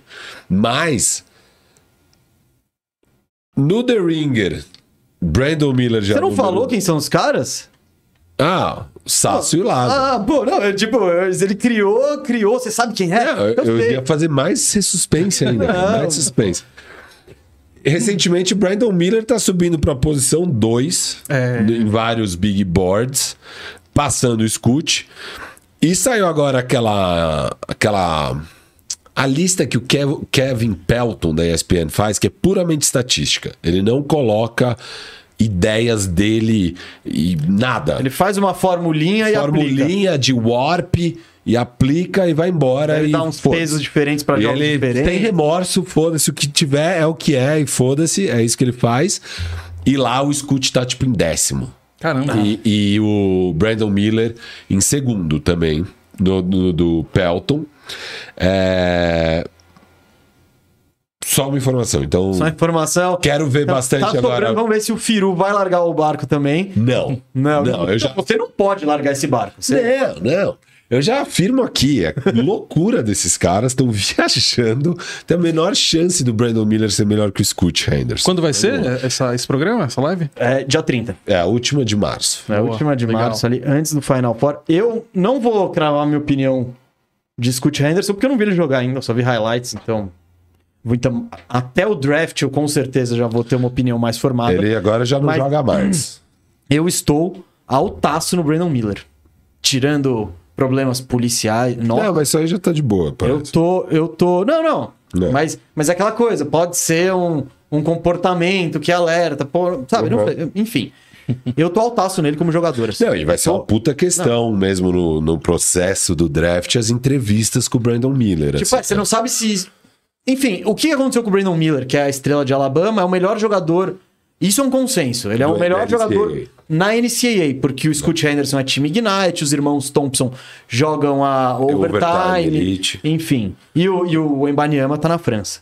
O Brandon Miller ele é, indiscutível, ele é indiscutivelmente o consenso entre os jogadores universitários nesse momento. Depois do Final Four a gente vê, né? March Madness. Acho difícil mudar. É, não, vai Só que o que aconteceu? Um companheiro dele de time estava no carro com outro cara e esse cara atirou em um, em um casal e matou, acho que a mulher. Isso. E o Brandon Miller, ele teria dado, eu não sei se tá- já está A arma confirmado. era dele. a- o Brandon Miller deu a arma pro companheiro de time que estava acompanhando o cara que fez o assassinato. Então é isso. O que vai ser discutido, e eu acho que isso até caberia discussão em outro momento, porque de fato, pô, se você dá uma arma que é usada num assassinato, alguma. É, mas já, já foi feita a investigação e ele não vai sofrer. Nada. Não vai, ser, não vai ser acusado criminalmente. Não, não vai não vai ser. ser processado. Já viram que, tipo, ele não tem envolvimento com o crime. Sim. Então é. Isso, isso já foi decidido, assim. Decidido que não vai ser acusado. Então, é, menos mal, mas. Não, não, não. é- é- Menos mal do, do ponto de vista perder jogos, mas é tipo, o comportamento Não, não. é. E menos mal que também é um forte indício de que ele realmente não tinha nada a ver com o caso. Porque se tivesse dúvida, eu acho que já ia ser acusado e, e aí vai juntando mais provas pro tribunal, sei lá o quê. Mas, é, mas de qualquer forma, só de estar envolvido nisso já vai ser um, uma baita red flag que os executivos dos times da NBA vão ficar muito em mesmo, cima Qual no é o processo de entrevista. como que é o isso. entorno dele, etc. E Tem toda tal. essa questão também que, que, que falam a que ele é joia, de viu? Jamoran, né? Isso, Enfim, eu acho tem, que tem todo é- um o cuidado mais Jamoran dobrado ainda- ainda. É, tem dessa... Esse caso aí vai dar um. Enfim, é, o, o, o Ja Morant trouxe esse assunto aí, armas principalmente, o comportamento extra-quadra, pro holofote. Então, vai ser com certeza um tema aí. Óbvio, Brandon Miller nos Estados Unidos, isso foi muito falado, bem menos que aqui, porque, enfim, basquete universitário não tem tanto destaque. Mas. Por falar em Jamoran, só notícia pra galera, já saiu a, a pena que a NBA vai dar ao Jamoran, são oito jogos contando os que ele já perdeu e, e sem salário nesses jogos e tal. Então, Jamoran volta a jogar segunda-feira pelo Memphis Grizzlies e... Ah, e eu tô feliz com isso, cara. Eu tava com medo de, pô, não ter Jamoran nos playoffs e sei lá o quê. Eu acho uma excelente notícia. Espero que ele tenha aprendido de fato com esse erro. É, ele, viajou. Se, se é relações públicas ou não, eu não sei, mas ele fez tudo que tinha que fazer. Isso, isso. Ele, ele Não fez ficou a... double down Não, não, não. Ele cara, falou, é fiz merda, gente. É. Se vai repetir, se não vai repetir, se ele vai mudar Exato. de comportamento a partir disso ou não. Não, e- mas ele fez, ele e foi assim, suspenso, e ele várias fez o curso da mesmo. NBA lá, bababá. E ele entender, tipo, o quanto tá em jogo, questão de grana, questão de imagem dele, questão de tudo. E que, cara, esse comportamento dele de ficar indo pra balada sem parar, todo o rolê, ele vai com a equipe dele pra balada, sem os companheiros de equipe e tal. Cara, tem um motivo por que o, o, o, o, time sofre fora de casa, tem um motivo de por que ele não evoluiu do ano passado pra esse. Tem, entendeu? Então, assim, você quer virar. Ele fala que ele quer ser um bilionário antes dos 30 anos. Você vai ser um bilionário se você virar a cara da NBA. Pra você virar a cara da NBA, você vai ter que se dedicar mais do que você tá se dedicando.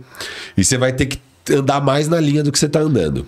São fatos. Eu acho que ele consegue ser um bilionário. Tem chance dele conseguir ser um bilionário sem fazer nenhuma dessas coisas. Eu não acho. Ah, com os contratos subindo ali. Olha Ó, o tanto de time que tem na NBA. Só dele perder Não, tu- uma posição no All-NBA, que talvez ele não seja All-NBA esse ano, Ele já, já custa um bônus dele. custa 30 milhões. 40. Não, então, assim, não, não, eu concordo, mas vai, vai ter o ganho. 4% da meta dele de ser bilionário já. Ô, ô, ô, Marcelo, você tá preocupado com o Ja ou não? Em que sentido? De comportamento, questão do Geral, time? futuro, tudo. Eu acho que, tipo, esse foi um episódio que botou luz em um comportamento que aparentemente estava sendo. tava sendo ruim pro time, né? E aí, enfim, esse negócio dele sai, tudo que o Firo falou. É, eu não sei, eu particularmente acho que isso pode ser positivo, pode servir como um alerta e ele andar na linha daqui pra frente. E talento e talento é indiscutível que ele tem, né? Vendo por esse lado, sim, né? Dele, dele entender, um, um alerta para ele entender do tamanho que ele tem. Né? Em questão de visibilidade, hoje ele é prateleira de cima da NBA, sem dúvida alguma. Acabou de assinar um contrato muito grande com uma empresa de, de fornecedora de material esportivo, tênis, né? É, Pode falar. Pode falar? Não tem problema? Não, às vezes. Não, não, a gente. Alô, Nike, quer mandar uns Já 1 pra cá? Manda, manda Então, que... beleza. Ó, ele lançou, mas como é esse tênis? Você- Se a Nike mandar, a gente põe aqui. Pode ver em primeira mão. É super primeira. Faz unboxing, faz tudo. né? Tamanho 45. Sei lá. Não, não chega. O tam... É uma pena, mas o tamanho padrão aí de mostrar é 40. Então, 40. manda o 40. É pequeno. É Marcelinho, né, de cara? Pé Ó, Vê se não pega bem na bola esse pezinho Ah, aqui. é, Porra, faz a curva, né? Faz. Não, então, é, é, serve sim, serve sim de alerta pra ele entender. Talvez faltava isso pra ele entender o tamanho dele. Ele tem 23 anos, né? Já não é um, um- só um jovem, né? É, e ao mesmo tempo é, né? A gente se pensa, tipo, quanta merda a gente não fazia com 23 anos, né? Sim, Tipo, Imagina sim. sendo milionário. É, eu falo assim porque o Jamona, muita gente até colocou isso em pauta, né? Da questão de onde ele veio, né? Que tipo de criação ele teve, né? É, que poderia refletir em todas essas atitudes aí mais recentes, né? O Jamoran, definitivamente, ele não tem uma realidade como a de, de alguns caras de NBA que, por exemplo, viveram em situação de rua, que não tiveram nenhuma estrutura familiar. Né? O Jamoran teve algumas boas oportunidades enquanto estava em formação social, enquanto um jovem, enquanto um adolescente, um estudante, enfim, ele teve essas oportunidades, né? Então cai muito nisso, né? Mas é, é- ninguém tá livre, obviamente, de uma pressão que é você ser. Você tá nessa prateleira de cima em questão de visibilidade, você segunda temporada que seu nome ventila como MVP da temporada, entendeu? Que você tá, você entra numa corrida ali, é claro que caiu nessa temporada um pouco mais. É, e também a, a questão do que você pode ser daqui 10 anos para a NBA, né? A questão do seu rosto, seu nome, ser atrelado à NBA, né? Então o cara, é, talvez ele não se deu conta disso. Então isso veio para dar esse, esse alerta e talvez da pior maneira possível né? Que foi ele tentando ser, por muitas vezes, algo que ele não é, ou talvez nem seja da personalidade dele. Muitas pessoas que convivem com o Jamoran falam, esse não é o Jamoran que, que, Então, que eu conheço, então, entendeu? Então, eu acho que isso tem muito de maturidade. Que, pô, quando você tá crescendo, quando você é moleque, que tal, você também tá descobrindo quem você é, né? Você quer, às vezes, passar uma imagem, se impor. Umas coisas que, tipo, quando você tem 35 anos, você olha e fala, nossa, eu fazia isso, tá ligado? Tipo, que nem, bom, pegar um exemplo idiota. Eu tinha 15 anos, a gente foi num bar uma vez, comprei um maço de cigarro e fiquei lá, mano, mó legal. Eu olho hoje e falo isso, que idiotice. E eu tive maturidade no tempo pra saber que isso era uma idiotice, assim, tipo, mano, eu não tô fazendo isso porque eu curto. Então, durou um, um- um- Foi um episódio. Você lembra desse rolê? Não. Não lembra? Foi elefante? Você É. tava, você, eu acho que você tava. Não me marcou o fato que você comprou um cigarro. Não, marcou pra mim, né? Pô, sei, então, não sei. Mas, tipo, olha que decisão idiota. Às vezes, pô, você fala de Amoran, às, às vezes é ele tentando. Justamente porque, pô, é o que muita gente espera, né? O cara que é o gangsta, que é isso, que é o malandrão e tal. Às vezes é ele, moleque, tentando passar o que ele não é, tá ligado? E, e- e com o tempo, isso é muito comum em jovem em geral. E com o tempo você vai percebendo quão pouco importante é isso, né? Tipo, você ficar, sabe, preocupado com o que a imagem está passando, com o que os outros acham. Então, enfim, eu acho que é um erro natural. Óbvio que nem todos fazem. O LeBron James não fez. O Cristiano Ronaldo não fazia. Tudo bem. Mas é um, é um erro natural e eu acho que é um caminho pra. E veio na hora certa, né? Pra ele entender isso. Isso, e realmente, isso. como ele se propôs a, a querer seguir essas linhas aí da, da, da NBA, questão de conduta e tal, melhorar essa questão de comportamento, acho que veio na hora certa. Aquilo que eu falei, ele não é tão jovem, não é um adolescente, Isso. mas ainda é jovem, né? Mas veio no momento Mas certo. tem muita né? coisa pra frente Então, ainda. é, e ele, esse caminho de, de e eu- amadurecer é natural. Realmente, a gente não pode cobrar uma postura do Jamoran como tem o LeBron James, por exemplo. Né? Exato. É que o LeBron James nessa época ele já tinha. Mano, já Não, devia eu ter hoje, câmera. assim, né? Você É, não pode. Terceiro ano do LeBron, ele já era um dos cinco melhores jogadores E da devia NBA. ter 2% de gordura no corpo. É, e, não já dá pra era um- cobrar isso, né? e malhava às duas da manhã. O cara mais inteligente desse jogo e tal. Não, e isso é um lance do Jamoran, porque a gente projeta muito ele como futuro MVP, como um cara que vai ser campeão, sei lá o quê. Mas a realidade é que hoje ele não tá descolado dos outros armadores cestinhas. Ele não é hoje é, é absolutamente melhor que Donovan Mitchell, que Devin Booker, que Damian Lillard, que Shea Gildes Alexander. Você pode Trae Young, você pode preferir, você pode não preferir. Não tem um negócio que é ser um consenso, não. Ele é o melhor. É, é que a gente põe mais fé projetando o futuro. Mas na prática hoje, ele ainda tá colado na concordo. mesmíssima prateleira A que esses caras. faz- Então, Ah. ele vai ter Pra virar tudo que ele quer ser, ele precisa evoluir. Ah, sim, não, tem gente ali, tem gente, tem gente batendo na porta se você não. Ele precisa E evoluir. Eu, eu e pra concordo. evoluir, bicho, é. É trampo, é privações, etc. É isso, não tem jeito, cara. É. Não tem jeito. Mas eu, por exemplo, você falou todos esses caras, eu concordo que ele tá na segunda prateleira da NBA. É o que a gente sempre fala, a gente sempre põe sete caras aqui. Não, sei, não são sete caras Ou porque terceiro, tem. né? Às vezes podem virar oito, às vezes podem. Mas, tipo, e aí tem a prateleira de baixo, que a gente fez o top, o top 50, né? Nosso no início da temporada. E pra mim ele é o primeiro cara da prateleira de baixo. Tem muito isso de botar fé. Sim, né? O cara com o terceiro ano já tá com 27 pontos de média e chegou na segunda rodada dos playoffs.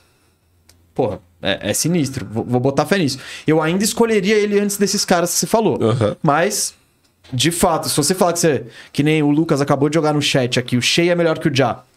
Eu não, não vou falar isso, é um absurdo. Não. Você fala o Trae Young é melhor que o Ja, e eu já vou ficar um pouco mais.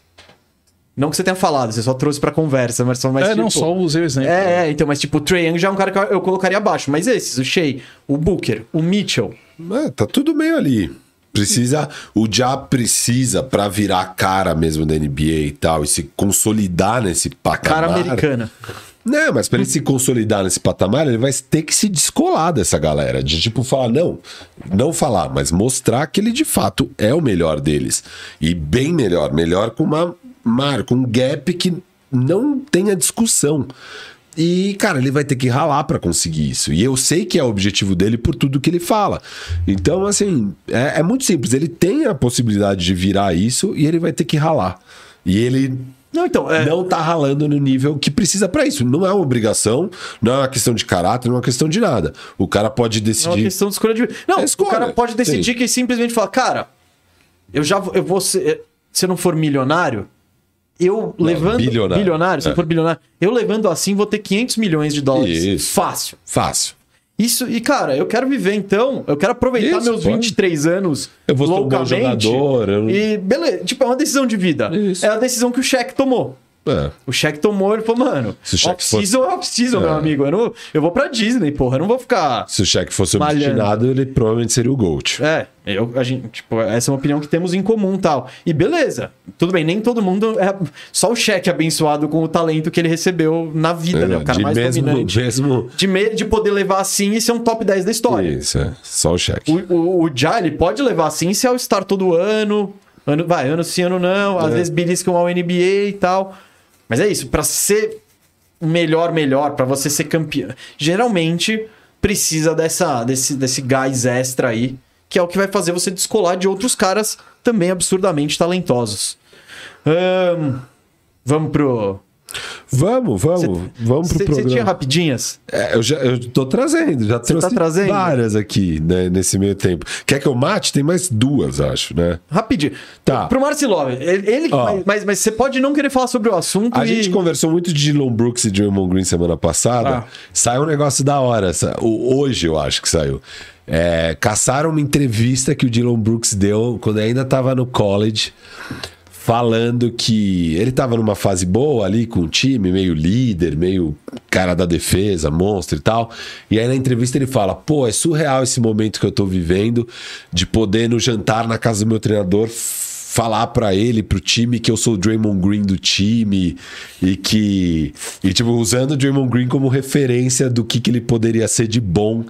Então, acharam, caçaram essa entrevista e é da hora isso, né? Porque ele falou que não gosta do Draymond Green, não entende o que, que o Draymond Green traz pra mesa, que ele é bem melhor que o Draymond Green e tal, e na real quando ele tava no college, ele sonhava em ser o Draymond Green. Isso foi da hora, é só uma curiosidade. Acho que nem tem muito debate em isso. Eu- Não, a gente falou tudo que tinha falado semana É, passada. Você quer. você Você tem um você tem lado aí? Você tem lado nessa treta? Você curtiu essa treta? Gostou dessa Cara, eu, eu- gostei da treta é, justamente por conta disso, né? Que primeiro que não é contra a regra, não é contra a lei, tem que ter isso. Acho que até a pimenta, de certa forma. algum- O ruim é quando parte pra pra momentos como aquele que o próprio Dylan Brooks ele agride o Donovan Mitchell, dá uma, Ah, não, porrada é ali. Já, você já entra num outro campo dessa questão aí de, de provocação, do cara ser desleal ou não, falar alguma coisa é, que, não, que não é legal, né? Enfim, né? É, o que eu acho, não vou dizer que é legal, mas o que eu acho que que é ok, é que ah, o Memphis, além. eh, Ele vem construindo uma narrativa nessa temporada que é totalmente inversa do que foi na temporada passada, né? Do time que era um time carismático, do time que tinha uma simpatia por ser a- molecada jovem que estava criando uma casca, já estava frequentando playoffs, futuro brilhante, ia ser a equipe mais pronta para ganhar uma NBA desse- dessas de núcleos jovens, né? Então já criou uma antipatia tão grande nessa temporada, né? Por conta das falas inicialmente com o Jamoran, falando que tá tudo tranquilo, a galera já conhece essa história, né? E aí o, o Dylan Brooks acaba assumindo esse papel, né? Do, do, do- falastrão, né? Só que ele se mete com um cara com o Draymond Green, que é também falastrão, e tem muito mais anos e bagagem. é, E tem o ele. podcast dele. E tem o podcast. É, fazer o maior trash talk da história. propagação, ele alcance e, e- e títulos. e Então, obviamente, que o Dylan Brooks não vai sobressair nessa disputa com o Draymond Green, né? Mas ele tá no caminho. Isso é interessante de pegar essa- essas falas antigas, né? E você colocar na- no meio da treta, falar, pô, mas você era. Você se admirava o cara. Rolou uma parada dessa com o Tatum e com o LeBron, né? O, o, o Tatum tinha foto, falava que. Pô, queria tal. Tudo bem que ele sempre falou que gostou muito do Kobe Bryant, né? Mas ele viu o LeBron esse cara, até porque é, tinha muito, né? O LeBron também, né? Assim como o Kobe, como ainda pegou ali uns momentos de, de, de, de- Lakers, né? Que não empolgou tanto, mas o LeBron sempre manteve é, ali muito competitivo, né? Com, os- com, com os times, tal, principalmente com aquele Cavs ali da década passada, né? E teve a, a- naquele confronto entre Celtics e, e Cavs 2018. É, final de conferência. Mas a Final de conferência, Thomas. 18, né? 18 mesmo, né? 19? 17? Foi 17? 7, é. É... Ó, ó, recebemos. rece- Soprou, hein? Soprou. Que Temos aqui, temos, temos plateia hoje. O Léo Nolasco, do Fórmula do Basket, do Live Basketball, tá aqui. Você que vai encerrar o programa, viu? Já tô avisando. Então aí. é, é a tradição. É- é- já virou uma tradição. Mas ele soprou aqui que foi 17. Boa. Estava com, com o Léo nesta, nesta noite no Live Basketball BR. Fizemos lá a transmissão, a reação ao vivo do jogo entre Clippers e o Warriors, onde Semana esse menino que vem- brilhou. Ah. 50 pontos, mas só ele, né? Eu, é, eu dormi, eu dormi antes. Nossa, o que ele jogou, né, É? Que absurdo, barbaridade. Semana que vem eu vou estar lá, hein? Já prometi pro pro pro Léo. Já, Ah, vai fazer um vou game fazer day? um game, Boa, um game boa. day. Game Boa, day. boa. Um tardão assim pra madruga, aquele esquema. Já que você mandou um salve pra atuação do Steph, só mandar um salve pro buzzer beater do Darren Fox. Putz. Jogo empatado, Bulls e Kings. E, cara, pra variar, o jogador mais clutch, que agora tem prêmio clutch, obviamente ele vai ganhar. Pena que não tem essa aposta na KTO, senão era dinheiro fácil. o cara, mano, tá insano no clutch time. Tá insano. Cara, Não, mas é, enfim, só eu É. trouxe o lance do LeBron e, e Tatum porque rolou uma parada dessa, né? Do, do, do, do Tatum ter, ter cravado em cima do LeBron, ter encarado, ter Uhum. falado algumas coisas ali nessa, nesse embate aí. E aí resgataram umas fotos dele com o LeBron, né? Ele indo atrás do LeBron quando era um pouco mais novo. O que acontece, né, cara? Rolou uma parada dessa do Lula com o Bolsonaro. O Lula, o Lula trouxe coisa do Bolsonaro no Congresso na época que o Lula era presidente e do Bolsonaro puxando o saco do Lula, falando Ah, que é? o Lula era um puta presidente e tal. O É, Lula tá usou vendo? No horário. Todo, todo mundo é um personagem eleitoral. no fim das contas, né? O Lula usou isso. Não, lógico, lógico. Mas vo- vo- você é Team Brooks, Team Green ou Team Treta? Só quer que continue.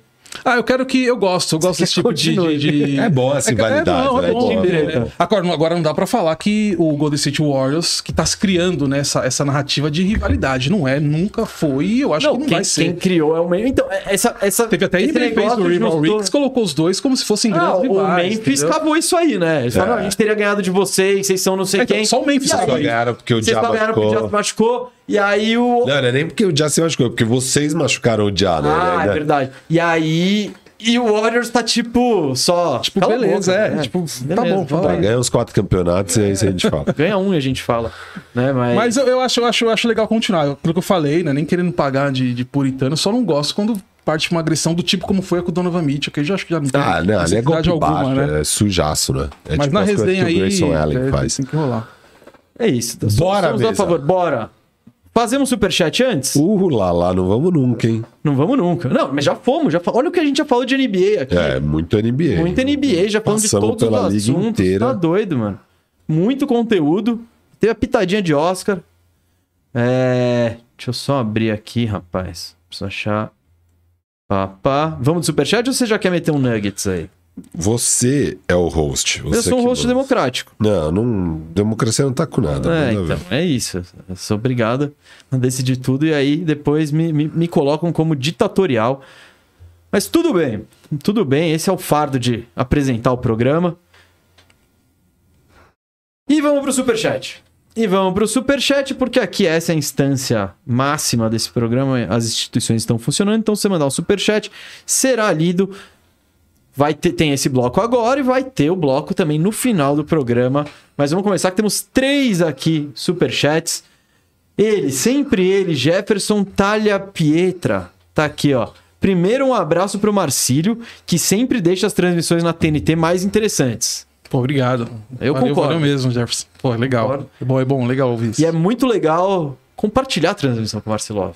Isso é legal também. Fizemos uma juntos, né? Fizemos, Temos fizemos. Que, temos que reivindicar mais uma juntos ali. né? Ah, aí a gente tem que. Aí tem que mexer com o Laza, tem que. Mas seria bom, seria bom. Aí, Laza, se você estiver ouvindo o seu orelhudo. Seria legal, seria legal. Ainda mais agora que é no estúdio. Sim, sim. É outra, outra pegada. Outra Estúdio é pegada. Agora, segundo. Quem vocês acham o jogador mais subestimado da NBA? O não da massa. Ele, ele é.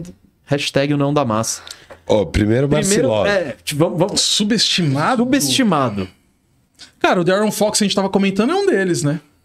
É um deles. É um Ainda bom não é mais, eu acho que- mas é um deles. Então não é mais, ele, ele era.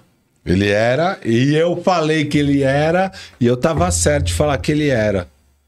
Cara, mas Sim, ele. no nosso você top falou cinco. que ele era- Porra, lógico, a gente discutiu Você vai pra buscar isso depois? Não, é, mano, a, a a audiência sabe. A plateia. Olha A os caras dando plateia, trampo pro Léo. a plateia sabe. Não, lascou, Não, busca aí. A audiência sabe, a É, audiência tem sabe. tem que a o papo do Lillard, isso. né, também, que é sempre colocado como mais subestimado. Ele também se coloca muitas vezes nessa, nessa posição, né? Não, é mas muito dele você, também. quem você acha? Não, eu tô, tô tentando juntar aqui o- os que são aqui pra achar um, um cara só, né? Austin subestimado. Austin. Não, não, não, não, não. Tem um nome que evidentemente ninguém vai pensar porque ele é muito subestimado. Chama-se de Markel Fultz. Ó, eu é que você, conheço, não, você me conhece, você fala comigo toda Conheço, semana. Mas será que o Markel Fultz teve tempo dúvida que pra, ele pra poder mostrar? Teve, teve nos últimos cinco anos uns 40 jogos que ele mostrou. Pô, galera, tudo. largou. Ele é muito subestimado, ele é tido como flop. Ah, o Markel Fultz, aquele primeiro pique. E ele, e ele joga bem, cara. Ele é um bom jogador e Sim, agora. sim, agora a gente tá conseguindo ver que ele é um bom jogador, mas é isso que eu falo, essa questão Não, de tempo. né? Talvez ele não tenha tido esse tempo para as pessoas. Não, não teve, não, Não se deu, quando ele tinha nisso. pouca sequência e tal, É. mas é, é de fato, é um cara que ninguém fala. Mas, óbvio, se você assiste o Orlando do tal, você vai ver o valor que ele tem. Bogdanovic um dia, ano do que vem você vai ver o Orlando e você vai.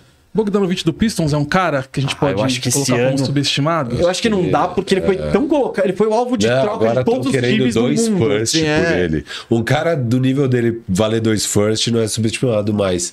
Mas Não ele mais. era subestimado Ele tanto era. que É, o Detroit sentido. pegou ele pelo preço de um. Qual é o pivôzão lá? O Olinick. Eles pegaram pelo Pelo Olinick, pau a pau. Lá com o No Jazz. expiring do O Jeremy acha Grant valeu na- um pique zoado É. também, enfim. Quer ver, ó, um cara subestimado. Eu realmente acho que o Austin Reeves ainda é criminalmente subestimado, mas com o tempo isso vai mudar. Vou trazer um cara subestimado do seu time. Dennis Schroeder. Ah, Pô, ninguém. Cara, o Schroeder. por um backup. Não, não, ninguém fala nada. Você viu Mas ele não buscou esse caminho? Ele não buscou esse então, Ele caminho? afundou no negócio, virou um É. cara largado. E, e hoje, nessa, na fase boa do Lakers, eu viro e mexe, vejo o jogo, ninguém fala. Fala, ah, Austin Reeves, ah, o Hashimura. Aí você vê quem tá fechando. É, o- é o, é o Schroeder. Ele tá armando, ele tá não sei o quê, ele sofre uma falta. Aí ele vai bater dois pontos. Não, ele é um cara bem É um honesto. cara que virou subestimado, eu acho. Eu, eu acho o Bob Porres um pouquinho Ah, a pergunta é: subestimado. os caras que viraram subestimados? Não, não, não. Ou os que são? hoje é quem subestimado. Hoje é Ah, tá. subestimado. Hoje, quem é subestimado? Schroeder, ele hoje é muito subestimado. Eu ele acho é o um Bob. Porres subestimado. Ah, você é um. Ah, o Bobby você queria fazer camiseta dele. Finney Smith ainda é subestimado. Mesmo com todo o seu lobby. O meu Micalzinho não é mais subestimado. Cameron, você falou do, do Mikal, eu lembrei do Cameron Johnson. É subestimado? Porque ele sei. sai daquele Suns, né? Sem, sem, mas- sem mas- uma, uma, uma, mas ele é uma- moral, né? Ah, mas eu acho que ele é uma peça E- que o e- Nets pediu, assim. Falou, mano, eu quero Então. Bridges e Cam Johnson, porque... Sabe quem eu acho subestimado? Quem? Tyus Jones. Ah, eu acho que não. Ele, pô, ele tem, o, ele tem o cinturão de melhor armador reserva da NBA, onde ele vai, as pessoas cumprimentam Tem ele, gente que para. acha o Brogdon. Não, não. Tem gente que acha o Quickly, que talvez vai ganhar o sexto homem do ano. Não, o não, você, Não, tem não, você tá rindo. eu tô rindo. Ele, vai, ele é o Não, favorito pra ter o sexto não, não, homem não, do não. ano. Eu tô, eu tô rindo porque você, são- você traz seus jogadores, eu gosto. Não, ué. Estamos falando de melhor armador reserva. E o Quickley- subestimado? O Quickly é subestimado também? Ou você acha Ah, que não? sempre foi, né? Eu sempre falei, mas. Acho que agora, pô, vai ganhar o prêmio de sexto homem, acho que vai começar a deixar de ser subestimado. Já do não... Knicks, o, o Julius Randle pode entrar nessa categoria? É porque são que momentos, dá. né? É, é que, é que eu acho que. Eu não sou o maior fã do Julius Eu vejo o Julius Randle, cara. Eu, eu nunca acredito que vai dar certo. Sabonis é subestimado? Agora né? não. Não mais, né? Ah, Foi por muito tempo. Cara, ó, eu tava no barco do Sabonis, subestimado. Laurie Markkanen, subestimadaço. E eu lá, não, gente, o Markkanen tem valor e tal. É, é que os caras que eu falava já. Jaden McDaniels. Pô, hoje é tido como. Ontem o que ele fez com o Tatum, Dito, tido como o quê, exatamente? os grandes e mais promissores defensores da NBA. Entendi. Pô, é que você está ouvindo Então pouco, entra na categoria pouco, pouco superestimado. comentário sobre. Não, não. Superestimado agora- que se Não, tornou. É, não, não, agora ele não tá. não, não, ele tá right on agora. right on. Mas, mas Tá, ele era bom, subestimado. Vai, vai, a gente tá há muito tempo numa pergunta Mas de foi uma boa superchat. pergunta, Foi, foi. Temos um, um, um veredito? Austin Reeves. Porra, tá. Carimba, carimba. Sabe um que eu acho bem subestimado? Eu tentei ir pra frente com esse Não, não, não. É que você Vai. falou Austin Reeves, eu precisei voltar pra não É que- sair nesse tom. Terry Rozier. Não. Não, ninguém. Mas ninguém nem falou do. Ninguém falou. E eu acho que esse cara tem o valorzinho dele. É, ele sai do Boston com, com uma expectativa boa, né? É, e. Da- não, ele tá, em- da- tá naquele purgatório que é o, que é o Charlotte Hornets. Faz, E ele aí, ele vem, faz os bons Então, jogos É um cara ali. que ninguém fala, eu acho que tem o seu valor, que a partir do momento que botarem ele numa situação legal, vão falar, nossa, olha o Terry Ó, Rozier, voltando pro rapaz. Tyus Jones, eu acho que o Tyus Jones é um armador melhor que o Terry Rozier. E, e eu acho que é isso. O Tyus Jones, por que, que eu coloco ele como como subestimado? Beleza, todo mundo sabe que ele é um bom backup. Mas eu acho que, meio uma história parecida com o Brunson, ele tá meio pronto pra ser um armador titular e bom. Aí eu Um já tenho minhas titular. dúvidas. O Anthony Edwards, por ter sido escolha número um de draft, você acha que fala um pouco ainda dele? Ele tá jogando ele muito. Fala, ele é uma É, estrela. eu, eu, eu, eu Já concordo tá nessa- que tem o nessa- nessa de- de- Não, o, o time Rose trocou o D'Angelo Russell, que era um amigo do Towns, deram um time pra ele, agora é... É. Mas acho que poderia falar mais de. de- de- ou, ou fala depende muito, muito de, do desempenho do Minnesota, né? É, que foi Minnesota apontado tá- com uma projeção muito alta nessa temporada, entendeu? Ah, eu acho que, eu, eu acho que falou né? bastante. Cara, ele é o cara que mais. Não, Não, sei ele, ele é tá o cara agora. do time hoje. Não, ele é o cara do alguma. time hoje e o cara que mais jogou minutos na temporada, em toda a NBA. Então ele tem essas. Eu não sei, ele foi All-Star. Bem que é Então, na mas segunda leva. Quando a gente né? fala de foi- jogadores, ele não é o do- dos primeiros a, ser, a entrar Mas nesse eu ainda aí, não né? coloco ele lá, tá ligado? Eu acho que ele ainda tem coisa pra. Quando a gente fala do. Dessa galera muito sinistra, eu acho que ele, ele vai chegar lá, mas eu não sei, eu não sei se eu confio nele no, no ponto de, pô. Então, mas a pergunta que eu fiz é assim: se, se ele não poderia. Se, se não dá pra falar mais dele por ele ter sido primeira escolha e por ele estar jogando o que tá jogando, ser o cara desse time, que não é mais o Carl Anthony Towns, é Anthony Edwards, obviamente por questões de, do, do, do Anthony Towns tá fora. Enfim, não poderia ser falado mais do que se fala? O cara tá em Minnesota também, né? Vamos, vamos lembrar de que esse mercado aí. Eu não, Não sei, eu acho que é. Eu acho que o pessoal gosta do Edwards e sempre que tem discussão É. dos jovens da NBA ele aparece. Eu não sei. É que eu acho que ele não foi All-Star esse ano, né? Isso Foi, ele entrou na acabou rabeira, entrando é. depois, Ah, né? Tem isso também, ele Ah, então ele foi. All-Star, tá, tá beleza, vai. Você não vai trazer Kevin Porter Jr.? Não, não, Não, não, já largou. Kobe White? não. Largou também. Kobe White? Ele, ele era um. Ele, tipo, ele tinha Eu ações do Kobe White. tinha- É, mas vendeu, vendeu. Entendeu? vendeu as ações dele. Mas ainda tô firme com as ações de Quickly. De Bones Highland ainda não vendi. Não vendi. Não, é, ele podia botar na. Você não vendeu, ele pegou as ações e reciclou. Ele falou: "Vale- o valor é o mesmo, vou botar na Eu reciclagem. vou ficar com as minhas ações de Bones Highland. Ainda acredito no meu Boa, menino. boa. Ó, Bom superchat, gostei. Deu aquela bela tangiversada aí. Tamo junto, Jefferson. E vamos aqui, ó. Pedro Sixers falando, passando apenas pra dar um salve, vou assistir depois. Salve, Pedro. Pedro Sixers. Regis Alvarenga. Aqui, ó. Não, não sei se vocês sabem, mas tem uma ótima dica. Se assinar o Mercado, Mercado Livre nível 6, ganha assinatura do Star Plus e Disney Plus por 15 reais. Foi o que eu Fiz fiz. anteontem. Meu, meu irmão, Sim. que é jovem, ele já sacou isso há muito tempo. Foi exatamente como eu assinei, obviamente. Sou um cara ligado nas Não, você é tendências. jovem também, você é jovem. Abraço pro Zé Lereia, que é o padraço aí do Regis Alvarenga. Eu tava numa live. Ô, louco! Uma live Ô, do, louco! do, do- Família! Não, não, uma live do Live Basketball BR, que aí ele falou que, tipo assim, quando eu tô apresentando, eu fico esperto, né? Ou mandar um abraço pra fulano, manda pro Jacinto, pra Deide, tia Deide, né? E aí teve um episódio que ele mandou um abraço lá pro Zé Lerei, aí eu fiquei meio assim de ler, né? Depois ele explicou, não, é meu padrasto, ele tá rachando o bico aqui. Um abraço aí. Então, um abraço pro, pro que acompanha o nosso trabalho lá no Live Basketball BR também. Pô, fica aí o abraço. Fica aí o abraço pro pessoal da oficina Cimas Turbo. É. Pegou essa? Não, eu peguei a, a parte pornográfica do não, a normal. Cimas Turbo. A Turbo. Não, eu só peguei o si masturbo. Ah, tá. Faltou, faltou.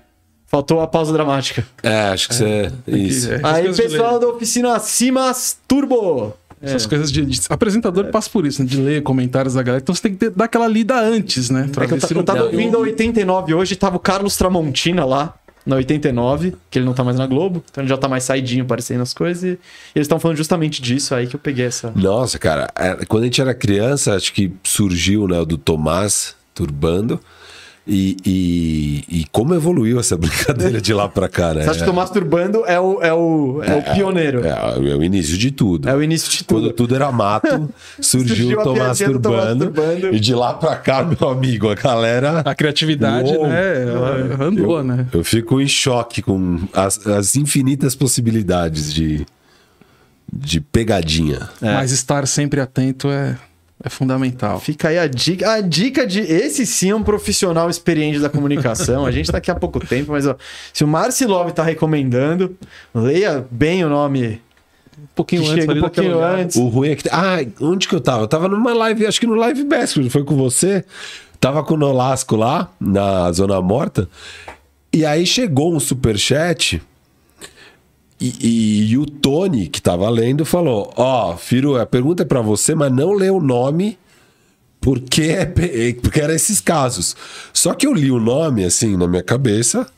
E eu não consegui pegar qual que era a pegadinha. e daí deu vontade de falar alto, porque eu imaginei, ah, acho que falando alto eu vou entender. Mas daí eu não falei alto e até agora eu não sei o que que era. De- Você lembra? Se achar, me fala depois, porque eu sou ruim nisso e tem vários nomes que é isso. Você, você até.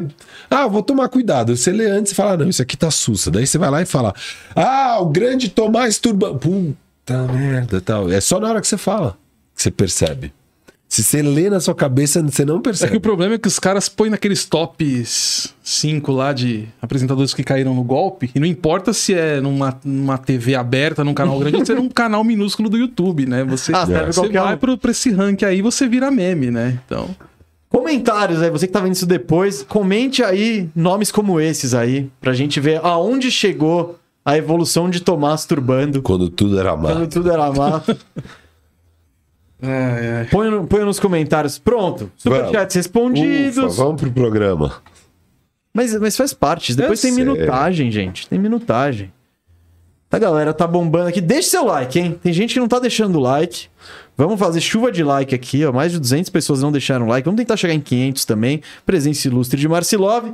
Porque agora é hora de falar de Denver Nuggets. Torcida do Celtics, segura aí. Vamos falar do Denver Nuggets, que é um dos times que está patinando ali, né? Vem de quatro derrotas seguidas, ainda tá com uma vantagem boa na liderança do Oeste, 46 vitórias, 23 derrotas, tem quatro jogos e meio de distância pro Kings e pro Grizzlies, que estão em- empatados aí em segundo e terceiro.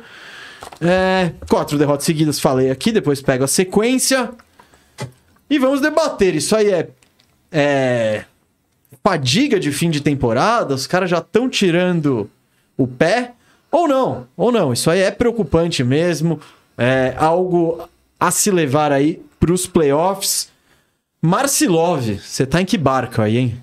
Você tá. Ó, de novo, tentativa de desmuretar. Mas eu nem, nem subi no muro ainda. É, então, exato.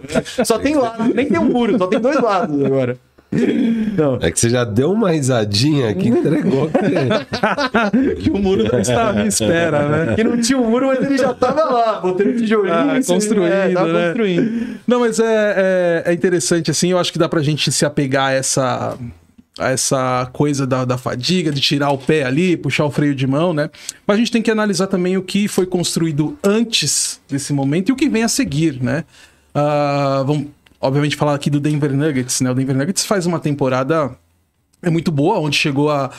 O primeiro mês ali, né? a- a- no fim do primeiro mês da temporada, que ele começa ali a fazer parte ali daquele bloco dos quatro primeiros do Oeste, né? E depois ele vai rumando para seguir na liderança até é, é, sair na frente, né? Ficar a muitas rodadas ali, a muitos jogos na frente do segundo colocado, né? Ah, o Denver Nuggets por muitos anos fez, um- fez boas temporadas regulares, né? e nos playoffs acabou caindo, né? É, por vários fatores, questão mesmo de, de faltar um elenco, de precisar de algo mais no elenco para seguir, é, para poder avançar, passar de uma segunda rodada. Ah, a temporada passada sem dois dos principais jogadores, enfim, tem todas essas questões, né?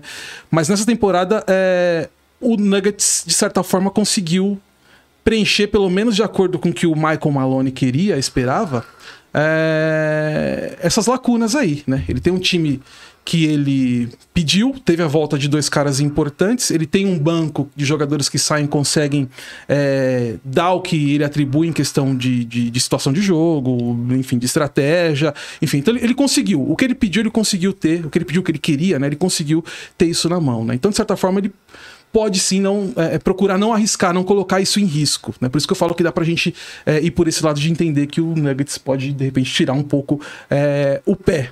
Tá? E, o que eu falo quando é, vem a seguir, né? É a questão do Nuggets. O que, que ele. Que, que aí entra o ponto de atenção, né? O que, que ele tá oferecendo para os adversários nessa, nesses últimos jogos aí, nessa queda de rendimento, de desempenho das últimas partidas, né?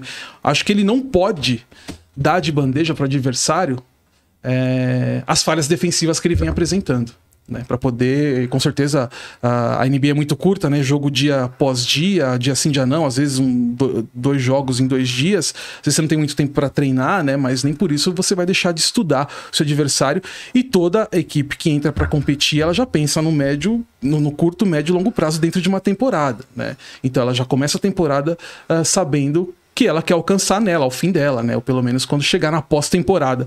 Então eu vejo dessa maneira, assim, né? O Nuggets uh, acaba, acabou, de certa forma, com esse descuido de, de, tirar um pouco esse, essa aceleração de jogo, essa, essa, é, essa impetuosidade que tava de tá ali, bater em todo mundo, disparar, nadar de braço na liderança, para mim ele começa a oferecer possibilidades para os adversários de estudarem problemas que ele apresentou nessas partidas, mesmo jogando um, num ritmo mais devagar.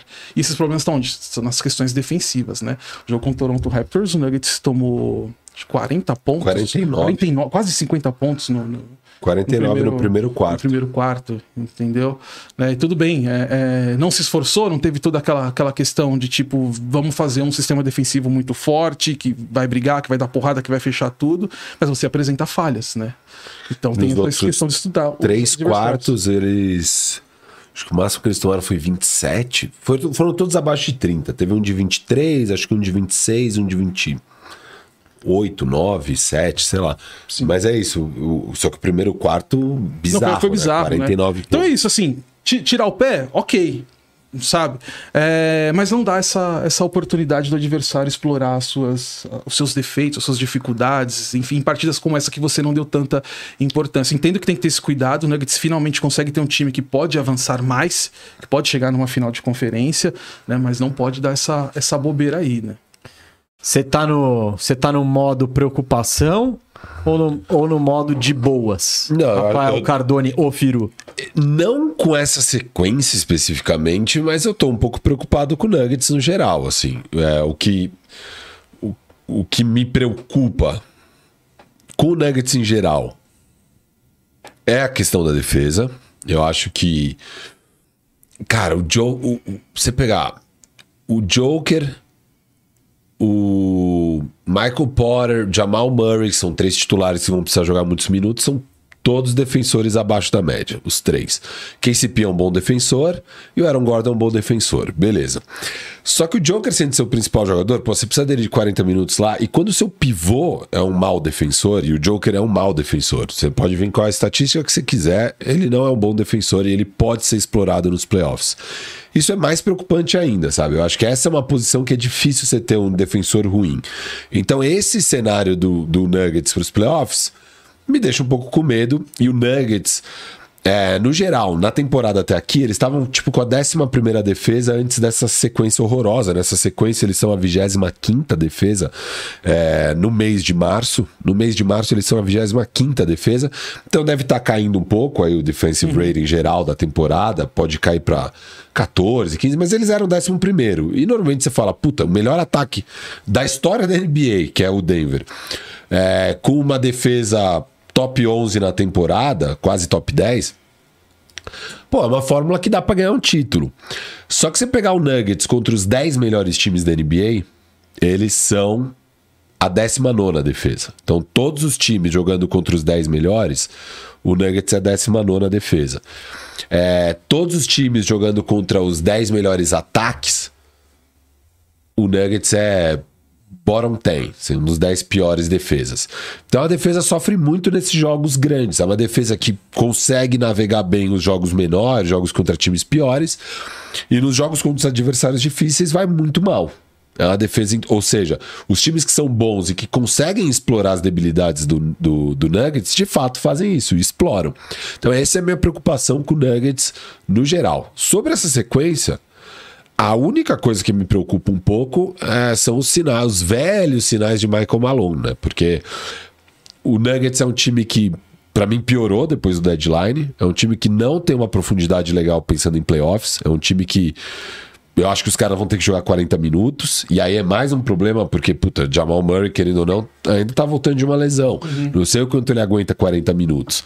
Michael Potter, eu duvido que vai jogar 40 minutos, né? O, o, o, Michael Malone, se colocar 30 é demais.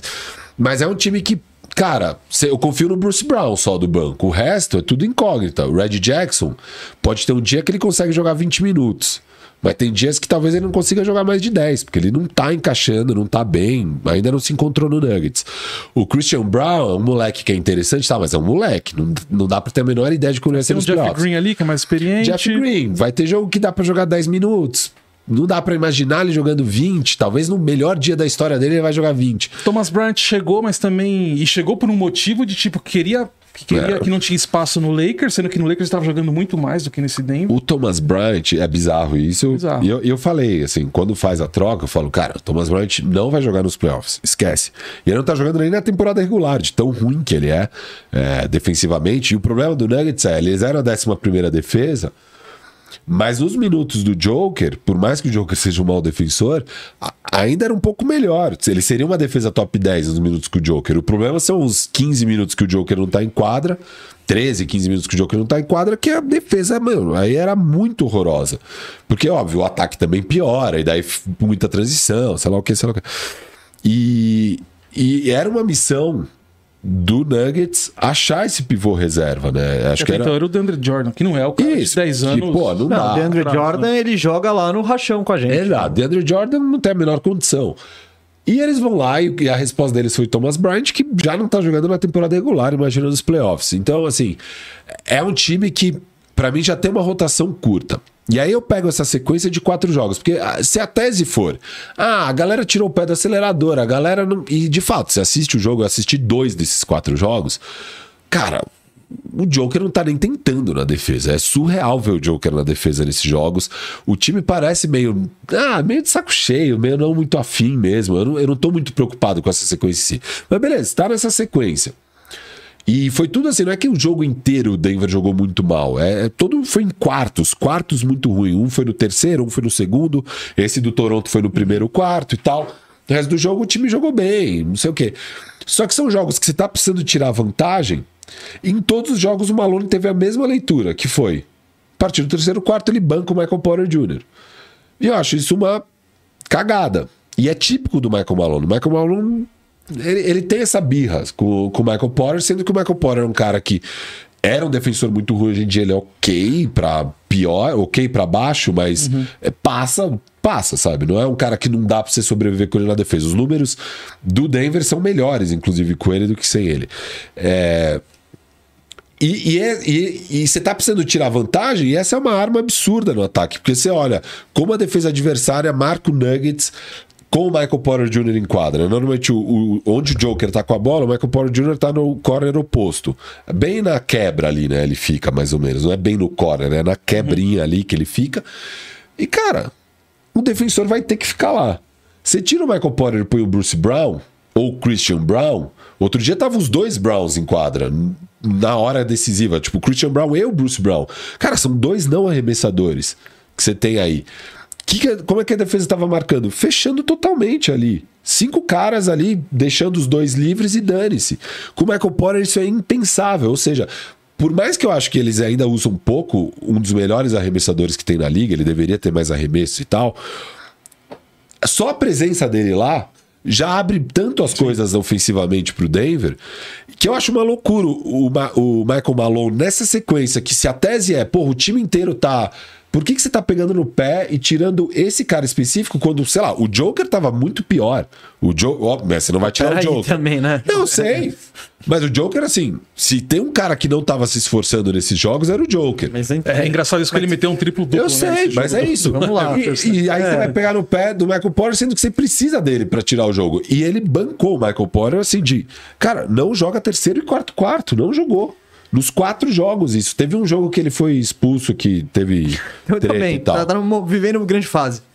Ele tava vivendo grande fase, fazendo 20 Dois pontos. jogos bancados no fim do jogo e o Não, outro. três jogos bancados. E, e um expulso. E, e ele, sim, ele vinha antes desses quatro jogos numa média de 20 pontos, com mais de 40% de aproveitamento de três. A mesma coisa de sempre. E mesmo nesses jogos, ele teve muito pouco toque na bola, até para não jogar terceiro e quarto quarto, mas com 40% de aproveitamento também. Não é que, pô, ah, ele tá jogando muito mal, não dá.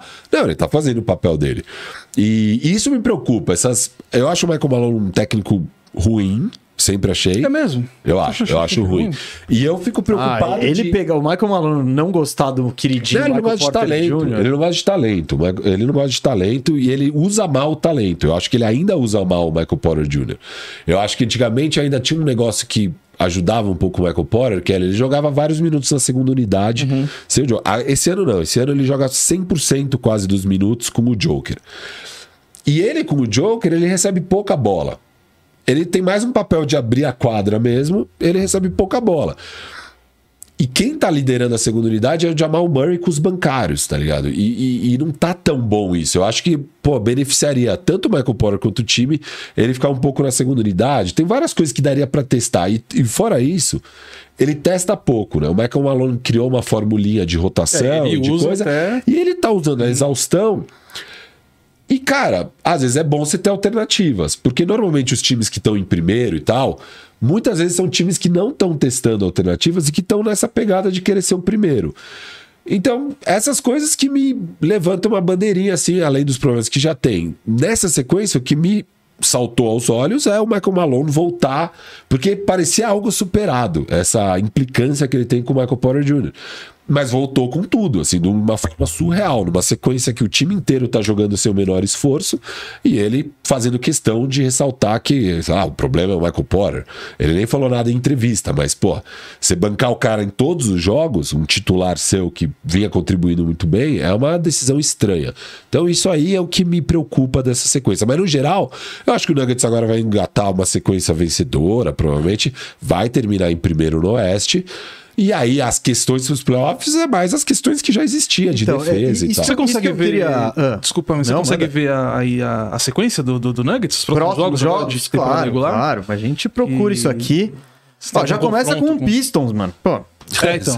Já começa com o Pistons Não, mas aí o- pra... essa última derrota foi para um time bem ruim também. Pra quem que eles Ó, perderam agora? Deixa eu contar. A, sequen- a sequência de derrotas começou com Chicago, do Marcelov, depois San Antonio, Brooklyn, Toronto. Ah, foi pega Toronto agora. Detroit, Nova York, Brooklyn, Washington. Pra depois pegar Milwaukee, Sixers, New Orleans, Phoenix. Ah, é. Uma, Não, vai. que ele pode pegar essas vitórias agora aí, né? que que, o que que eu acho? Vai, vamos lá. Ah, nesse, a maior parte dos problemas das coisas que falamos aqui não são novidades, sabe? Tipo, o banco do, do Nuggets, ele é zoado desde o começo da temporada. E, de fato, eu acreditei que haveria uma melhora com a chegada principalmente do Red Jackson e também do Thomas Bryant, que é um upgrade no DeAndre Jordan. O Red Jackson tem sido um não fator. Não, não sei se... A gente já viu nos playoffs ele virar outro jogador, tal, TBD, mas até agora, então... Os caras que poderiam melhorar o banco não melhoraram, tá? Então... Não, a- então é a mesma coisa, o banco continua ruim. Não, Michael- vocês perderam um cara que vários jogos entrava Ah, bem tá, no... mas... Sim, mas você É o podia ter esse cara. Ah, não- Você perdeu esse cara Tá pra bom. colocar o Thomas Bryant, ó. Ah, Não, beleza. Eles pegaram, substituíram Highland por Red Jackson. Eu acho que isso nos playoffs, na pior das hipóteses, fica equivalente. É, tudo bem, mas só pra deixar claro pro ouvinte é que essa é a sua leitura. Não é- porque... não é- não, não. é- Eles, eles abrem mão de um armador e pegam outro armador depois. É a sua leitura, eles poderiam ter ambos. Não, poderiam. Isso, a troca do Bones Highland foi pelo Thomas Bryant. Mas espaço ali ia ter um. É o espaço de armador reserva. Eu sei. E eles falaram: vou substituir esse reserva do Jamal Murray por esse outro jogador que não está vindo na mesma troca, mas está vindo para substituí-lo e exercer essa função. Foi, foi isso. Tudo bem, eles poderiam ter os dois e um pivô que eles pegassem no buyout, em qualquer Tá- lugar. Tá bom. Seria melhor que o é, Thomas Bryant. Tá bom, mas o ponto é, beleza, o Bones Highland já tá em outro banco agora. Ele já tá no. Enfim, mas não é esse meu ponto. Meu ponto é, o banco continua fraco e os caras que vieram não melhoraram, então isso não é novidade. Cara, o Michael Porter, falando da defesa, Michael Porter Jr., cara, eu acho ele. Primeiro, sim, ele tem que jogar, ele é. É esquisito deixá-lo no banco. Isso não, não tem como negar. Até porque a gente falou, a gente tá falando de um Denver Nuggets que tem seis caras com condições de jogar. Esse é o argumento. É o time titular e o Bruce Brown saindo do banco, então não é que você tem tanta margem de manobra. O Christian Brown eu gosto, gostava antes do draft, mas novato, muitos altos e baixos. Isso não é novidade. Então tudo isso eu não, eu, eu não acho que é muita novidade diante do time que era todo mundo apontando. é, antes do deadline, era o, o Nuggets era um dos favoritos. Eu coloquei o Nuggets como campeão lá no início da temporada e ainda tô mantendo meu a, a minha, a minha escolha. O campeão não, o campeão do Oeste, né? Não da NBA. Campeão da NBA, eu falei Bucks. Então eu acho que o que que. Nessa sequência de derrotas, e puxando um pouco mais, até para os últimos 10 jogos, assim. Pra mim, o que mais tá pegando é o Jamal Murray. O Jamal Murray tá jogando muito abaixo. Nesses quatro jogos aqui, vou pegar as. Bem mal mesmo. Vou pegar as. Aqui, ó. Ele fez 11 contra, o- 11 contra o Bulls, 24 contra o San Antonio, 16 contra Denver, 16 contra Brooklyn, 14 contra o Toronto. E chutando de quadra, também respectivamente, 27%, 43%, 26%, 28%. O que, que é o 43? Não entendi. 43% os jogos. A sequência, Ah, cada, um desses não, que jogos. você tava pegando a média. Isso. E vamos lá. No, no jogo 53 da temporada, né? Que foi o último. O Jamal Murray meteu 41 pontos, chutando se- 62%. E aí o que acontece? Ele fica um período de 7 jogos fora, com uma lesão no joelho. Quando ele volta dessa lesão no joelho, despenca o aproveitamento. Tipo, são dois jogos, dois de 10, que ele, ele chuta mais de 50%. E um, dois, três, quatro. Em quatro desses 10 últimos jogos, ele tá abaixo de 30% no arremesso. De então, quadra. Isso, de quadra, não é de três pontos, não, é arremesso total. E diante de tudo foi, que foi falado, isso é o que me preocupa mais. Porque o Jamal Murray, o, o, Den- o Denver, e o Denver que eu apostei, precisa de um Jamal Mur- Murray bom pra ter chance. Porque senão, aí com, com o Jamal Murray meia boca, e aí a gente não sabe se é o joelho que tá incomodando ele, o que que é. Mas com o Jamal Murray meia boca, fica mais fácil você ir lá e ser mega agressivo no Jokic. E nessas partidas, a gente viu umas marcações muito interessantes no Jokic que serve como, como exemplo para os outros times na liga. Por exemplo, o Brooklyn Nets foi pro small ball. O Claxton se encheu de falta, eles foram pro small ball. E aí, marcando o Jokic com o Finney Smith, ele recebeu a bola dobrado. O, o Toronto foi muito interessante o jogo, que eles marcaram. Ele, o- eles têm um pivô grande, que é o Poro. Mas como o Jokic trabalha principalmente na cabeça do garrafão ali, eles marcaram ele o jogo inteiro com o Anunobi. E com o Poro lá atrás e dando uma retaguarda, assim. Foi. A, a última vitória do Nuggets foi contra o Toronto, mas também foi um jogo apertadíssimo. E que na reta final o Toronto fez o que ele faz, que é errar tudo e não acertar uma bola. E é o jogo do Scott Foster, né? Ah, é verdade. Esse jogo foi uma vergonha. Foster, é. Eu tava vendo esse jogo. Nossa, que ele. ele, ele, ele- opa, Oh, deu terremoto. Ô, louco, bicho. O- é verdade, esse jogo foi uma O vergonha. mesa tá cabisbaixo até agora. É, o... Foi uma vergonha, porque eu não sei se o Nuggets perderia o jogo, né? Porque você tem que sempre contar com uma virada do Toro. Mas Scott Foster encerrou e entregou a vitória ali. Faltando um minuto, o jogo praticamente empatado, ele tira de quadra o, o, O Scottie Barnes. Então, e, e foi uma Fora um monte sequência de de- faltinhas. isso, várias. é, então. Então, o que é mais preocupante disso tudo, tudo, não são as quatro derrotas seguidas, não é o Thomas Bryant pra mim, nem o Michael Porter Jr. O que mais me preocupa é o Jamal Murray, porque ele é o fiel da balança do Denver Nuggets nos playoffs. Se ele tá bem, é muito mais difícil você marcar esse time, porque aquele two-man game, o Michael Porter, ele vai ficar encostado lá, ele não vai estar rodando pick and roll. Não. O Aaron Gordon também não, ele vai estar cortando pra cesta, KCP, mesma coisa. Os caras são os dois. E esses, esses dois precisam estar funcionando. Se o. Quando o Jamal Murray. O Jamal Murray mal assim, pô, fica muito. Aí o cobertor fica compridão. Assim. É, 2020 E o Jamal foi, né? Murray mal assim, sem ter a opção de dar sorte de pegar um dia bom do Bones Highland pra ser esse gatilhaço vindo do banco. E ainda não acreditando que o seu, o seu ataque vai ser melhor com o Michael Porter Jr. em quadra do que sem, é essas decisões do Michael Malone que me preocupam. Eu concordo totalmente. Você fez uma ótima análise de Jamal Murray. De fato, Jamal Murray jogando dessa forma, eles não têm chance. Não, tem, não chance, tem, não tem. E aí é um chance. medo danado. E aí, meu medo, o que, que é? Esse matchup de playoffs, porque a gente tá vendo algumas estratégias que dão certo com o Jokic. A gente viu, o tipo, Golden State Warriors complicando a vida do Jokic quando não tinha ninguém em volta. Era o Draymond Green, os caras chegavam agressivaço, assim. Então, eu começo a, a- ficar mais com medo, por exemplo, você, sei lá, você pega um Lakers, que é ali que vai ter o Anthony Davis, você...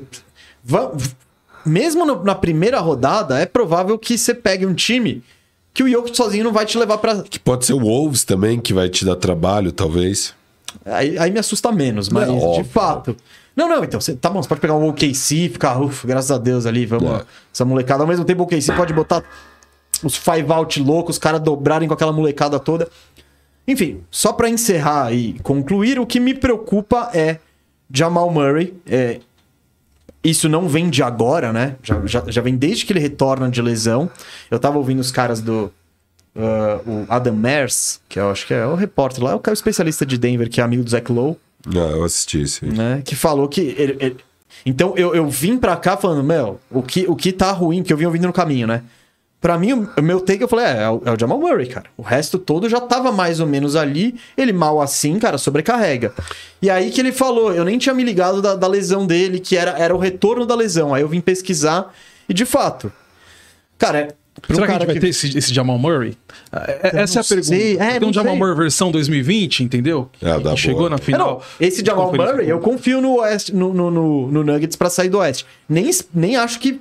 Eu acho que dá pra ser com um Jamal Murray que nem seja esse, metendo 50 pontos e tal. É, aquilo lá é Mas, mas ele precisa ser um número 2 confiável. É o que você falou, da, da segunda unidade.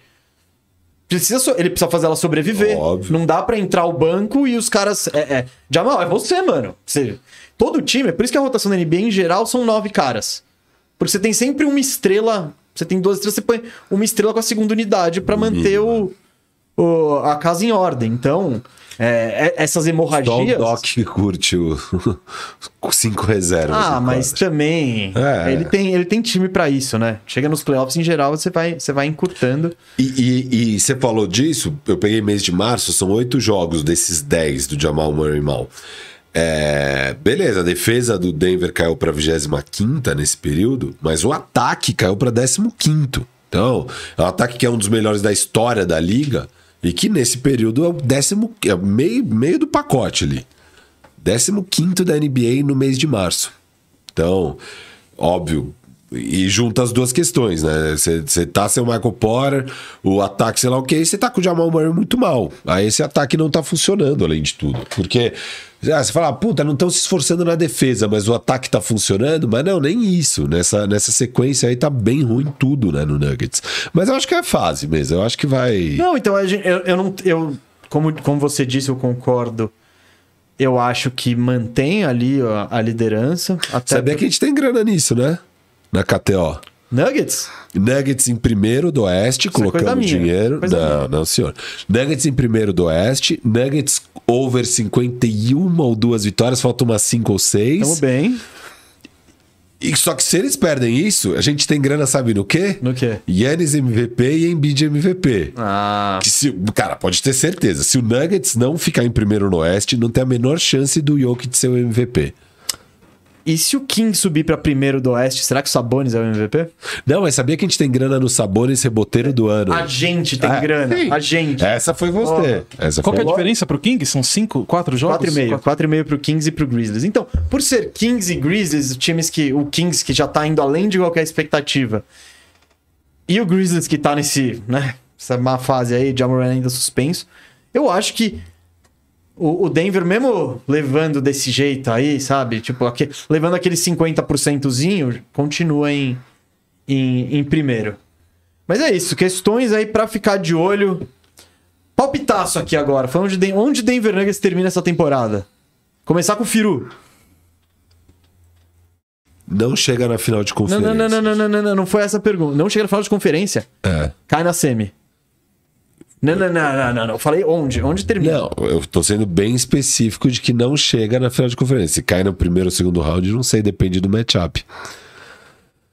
Hum. Eu acho que as chances são maiores disso, cara. Mas, enfim, não sei. É, isso é hoje, vai dar pra falar melhor a hora que terminar o chaveamento. Mas eu acho que termina em primeiro no Oeste, na temporada regular. É, Marcilov temporada aí. regular, sim. Até onde, vai, até onde vai o Nuggets? Eu acho que não perde a, a liderança, né? Uhum. E eu tô com o Firu nessa daí. Acho que não chega na final, acho que para na segunda rodada. É. Eu já estive mais confiante com o meu palpite. mas eu vou com ele até o fim. Eu vou botar. O Nuggets termina com o vice-campeonato da NBA. Final da NBA. Vice... É, exato. Final da NBA. Boa. Leva o Oeste. então. Ah, eu tô, tô, tô nessa desde o início da temporada. Não, o Os Oeste, caras estão em primeiro, vambora. o Oeste Vambora. tá abertaço. Mas de né? fato, é. Você vai começar a enfrentar times mais complicados. E, e uma parada que você tem quando o seu pivô é o seu melhor jogador, é, é mais difícil de você ter versatilidade de escalação. Tipo, você não vai pro É small ball nunca, por exemplo. Exato, tipo, exato. não tem como. Você só, no máximo você pode ficar gigante, mas baixinho você não fica. E os outros times têm essas alternativas. Claro. Aí fica aquele jogo de xadrez. Vai, vai jogar pro Jokic, ele vai fazer dois pontos lá embaixo, o time vai espaçar quadro e chutar uma de três. Enfim. Mas essa é uma característica dos times. Então, isso, quando você vai tá falando de um playoff que você vai enfrentar, pra você ser campeão, você precisa passar por quatro times.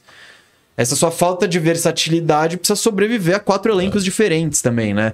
Então, que vão te jogar. É, imagina que o Clippers pode pegar assim, no primeiro round, ou um Lakers, ou um Pelicans, um Minnesota, que. Minnesota, eu acho que eles passam, mas seria seis jogos, pelo menos. Eu acho que vai seis jogos ali contra o Minnesota.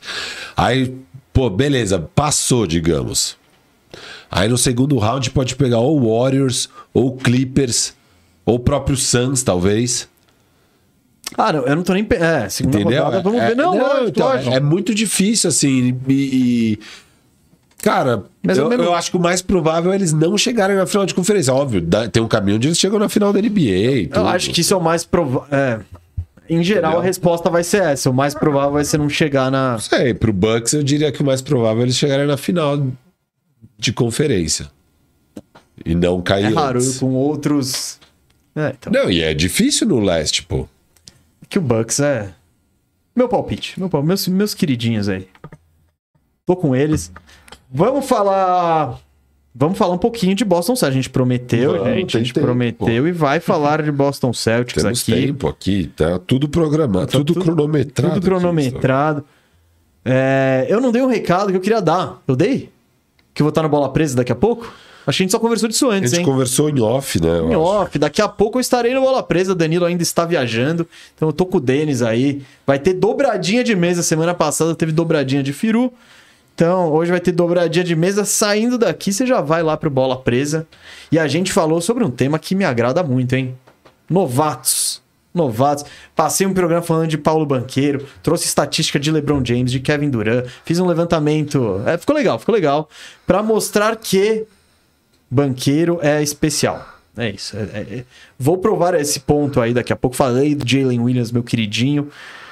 Melhor escolha do, do Fantasy da minha liga. Fácil. Ele tá dando, né? Tá dando uns statzinhos ali. Pique 200. Meu pique 200. Pô, ele, meu, o Siakam acabou. O, tem uma. DeJounte Murray acabou. Quem tá me carregando é Dean Weedy e Jalen Williams. Cara, uma das melhores trocas em fantasy que eu fiz foi no banqueiro no Kawhi Leonard. Ka- Kawhi Leonard agora, né? Que a gente começa a ter, ele começa a despontar ali pra quem joga fantasy, ele começa a ajudar um Não, pouco mais o agora- elenco, né? Sim. Mas desde em questão de constância pra Ah, fantasy, o Paulo Total de Banqueiro, Fantasy Points, sim. cara, Ah, não. O Kawhi. Ah, você tinha o Kawhi e trocou pelo banqueiro. pelo banqueiro. Ah, tá, tá.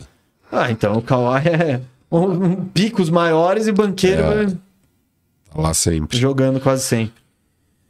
Vamos falar do Boston Celtics, galera. Boston Celtics que ganhou ontem. Boston ganhou ontem. Vou pegar a sequência dele. Ele ganhou ontem do Minnesota. Não, Não. vou. Ganhou, Boston Ah, ganhou do Minnesota. isso, eles estão 3-1 102, né? nos últimos quatro, né? Não é tão. Isso, isso. Mas eles, nos últimos 10, eles estão 5-5. É, 8-4-4. Eu peguei. E aí tem duas derrotas pro Knicks no meio, tem derrota pro Nets, tem derrota pro Cavs, tem, de- tem- e tem uma derrota pro Rockets, que foi antes dessa do, do Timberwolves. Se você perder pro Rockets, meu amigo, É isso, eles ganharam de Portland e Atlanta. A gente falou, ah, talvez, vai, já passou a fase. Daí vai lá e perde pro Houston. Você fica tipo, tá, vamos falar mal desses caras. então. E o próprio jogo ontem do Timberwolves, apesar de ter sido uma vitória, também não. Eu falei, eu nem queria ver, eu queria ver Bulls e, Bulls e Kings, mas eu botei meu profissionalismo ali em campo e fiquei assistindo Minnesota e Boston. Também não me inspirou muita. Não, eu achei que ele não, não derrubou nossa pauta, tá ligado? Aham. Não derrubou nossa pauta. Então vamos começar sempre com ele aqui, que tá aqui, Marcilov. Também, mesma pergunta. Essa sequência aí, eh, Boston ter perdido a liderança do, do leste, ter visto o Philadelphia encontrar, tipo... Encostar.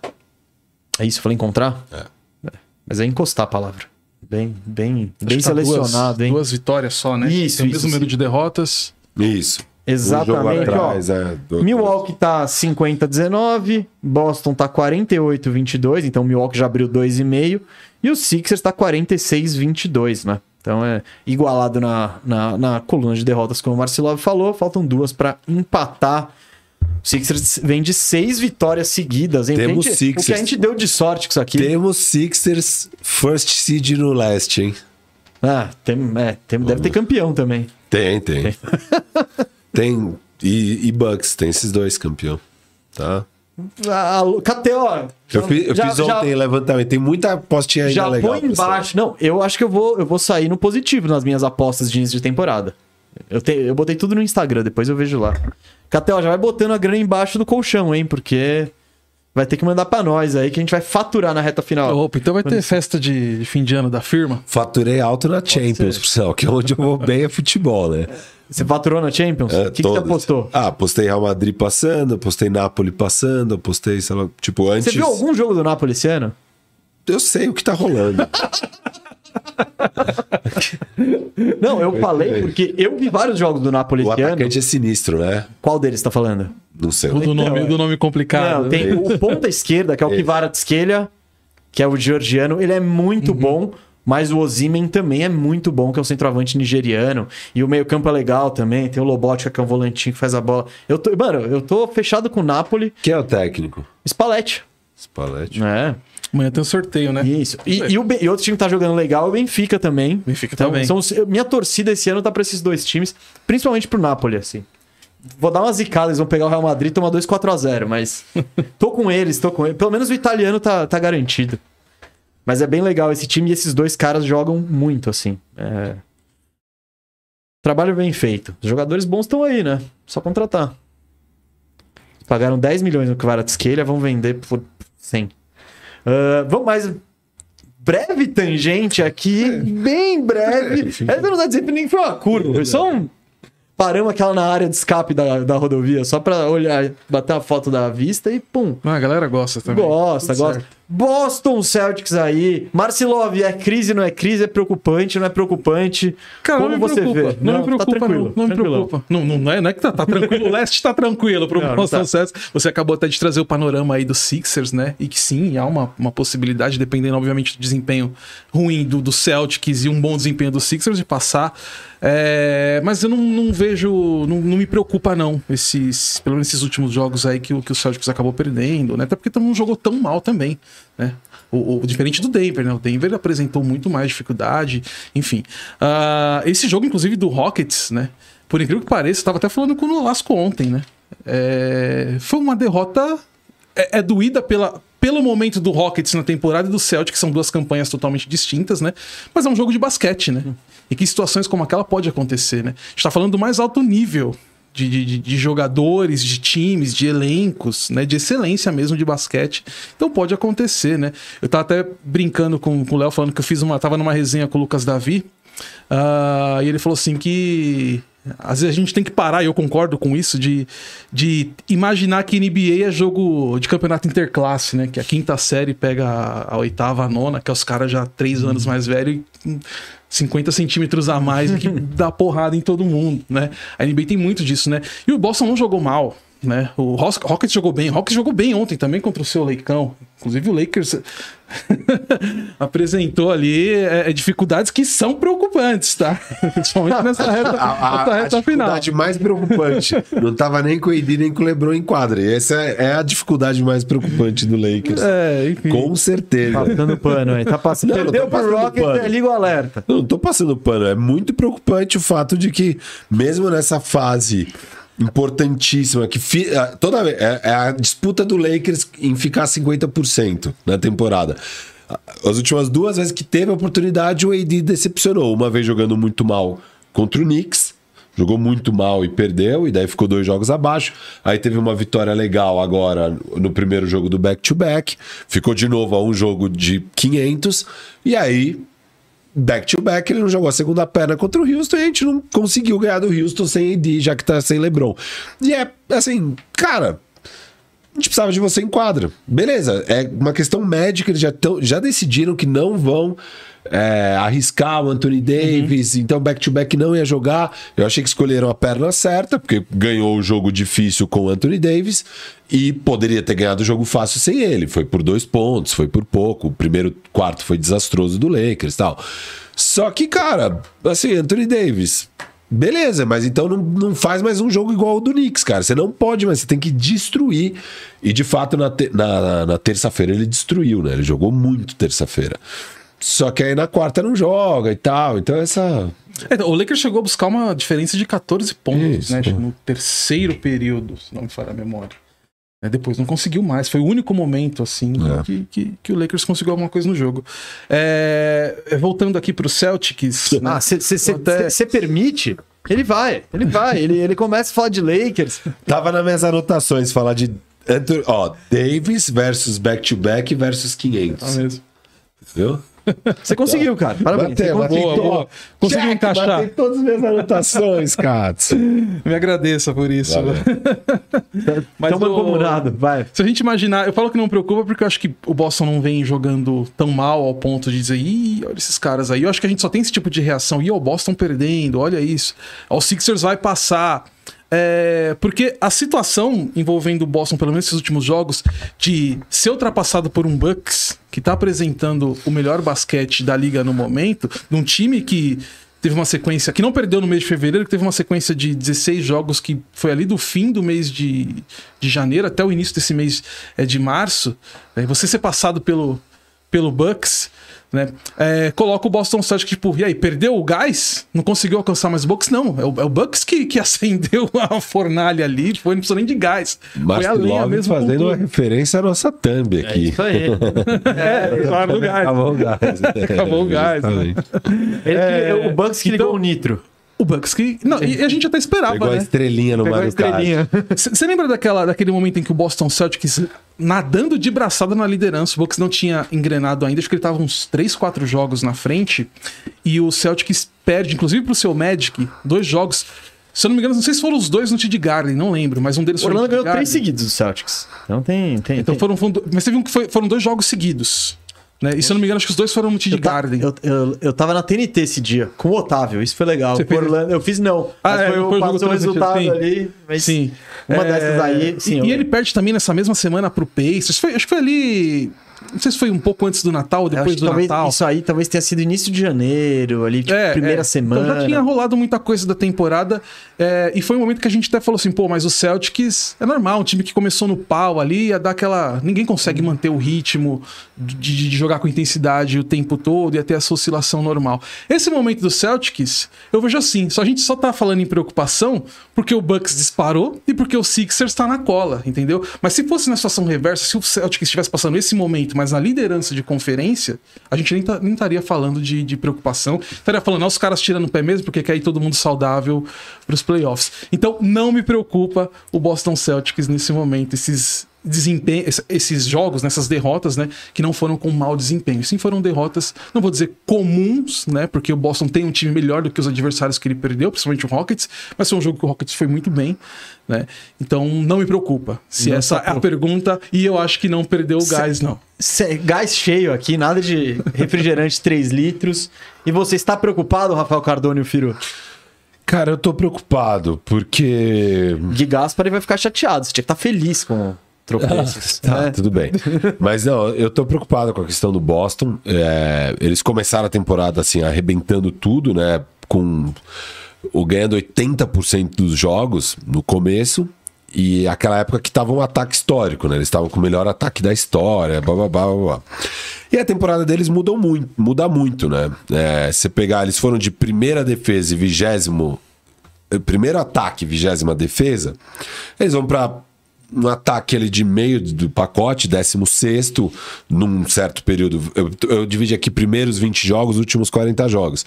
É, e Então, a defe... o ataque vai de primeiro para décimo sexto e a defesa vai de vigésimo para quarto. Ou seja, eles voltam a ser um ataque meia boca e uma puta defesa, que foi a fórmula do ano passado que levou eles Isso até a vai ter final de muito a ver conferência. com também Robert, Robert Williams. isso. É muito Robert Williams voltando. Robert Williams está fora do começo da temporada. Outro time que teve um efeito parecido foi o, o Memphis com o Jaren Jackson. Jar- é, o Memphis começa o ano bem com um puta ataque e uma defesa ruim. Depois vira um ataque meia boca com uma defesa incrível, a melhor defesa da NBA.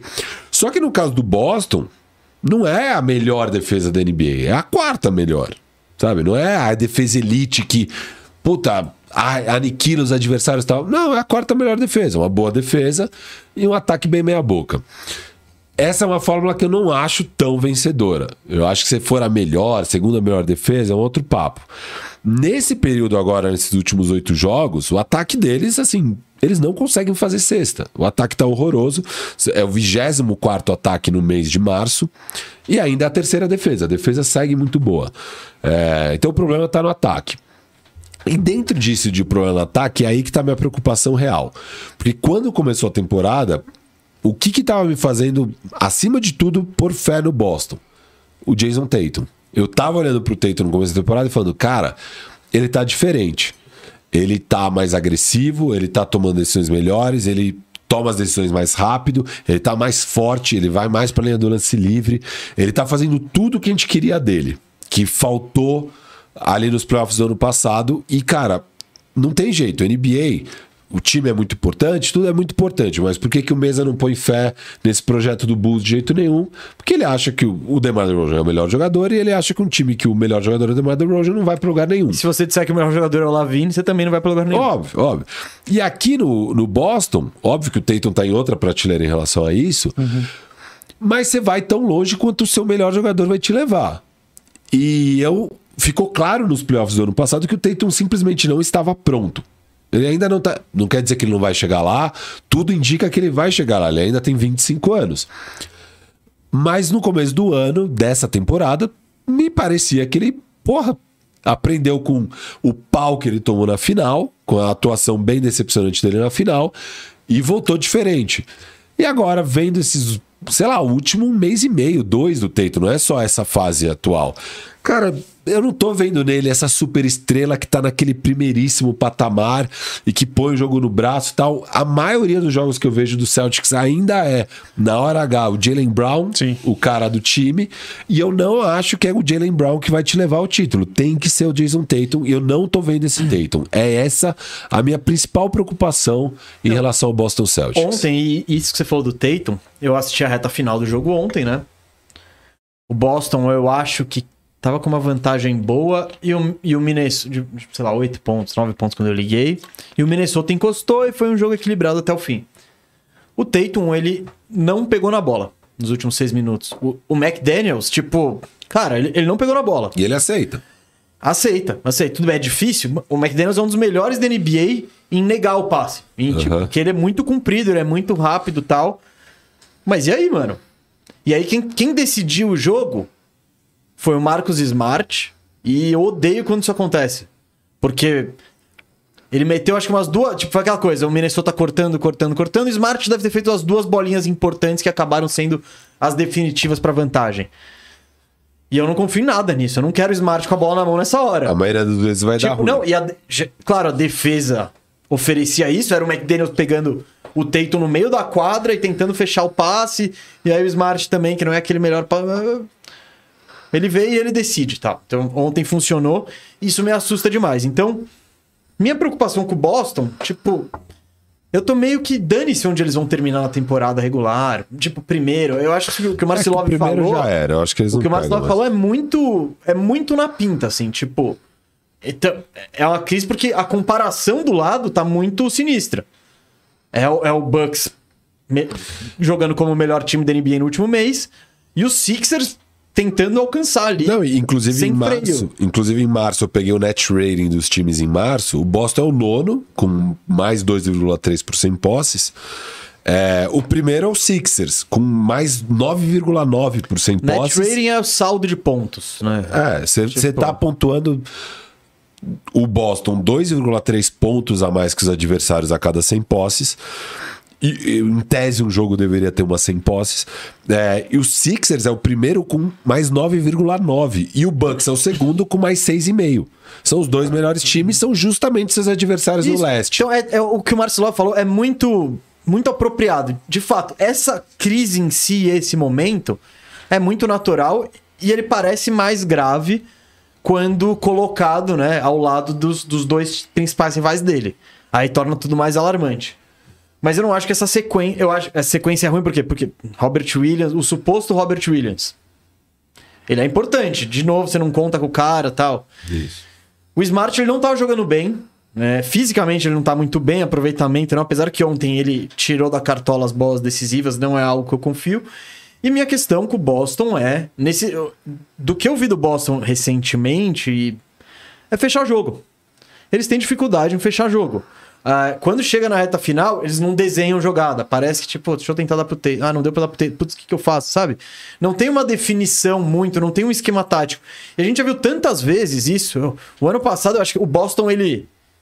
Ele, dava, ele ganhava de todo mundo de lavada. Mas quando ia pra reta final, tipo, ficava aquele Eles- jogo. Eles eram o pior time em, em clutch time. Porque é, é, é isso, ele, aí fica na dificuldade, eles não criam nada. Então, isso me assusta, é o que mais me assusta pro Boston pra pós-temporada. Não é o terceiro lugar, não é cair pro quarto, não é.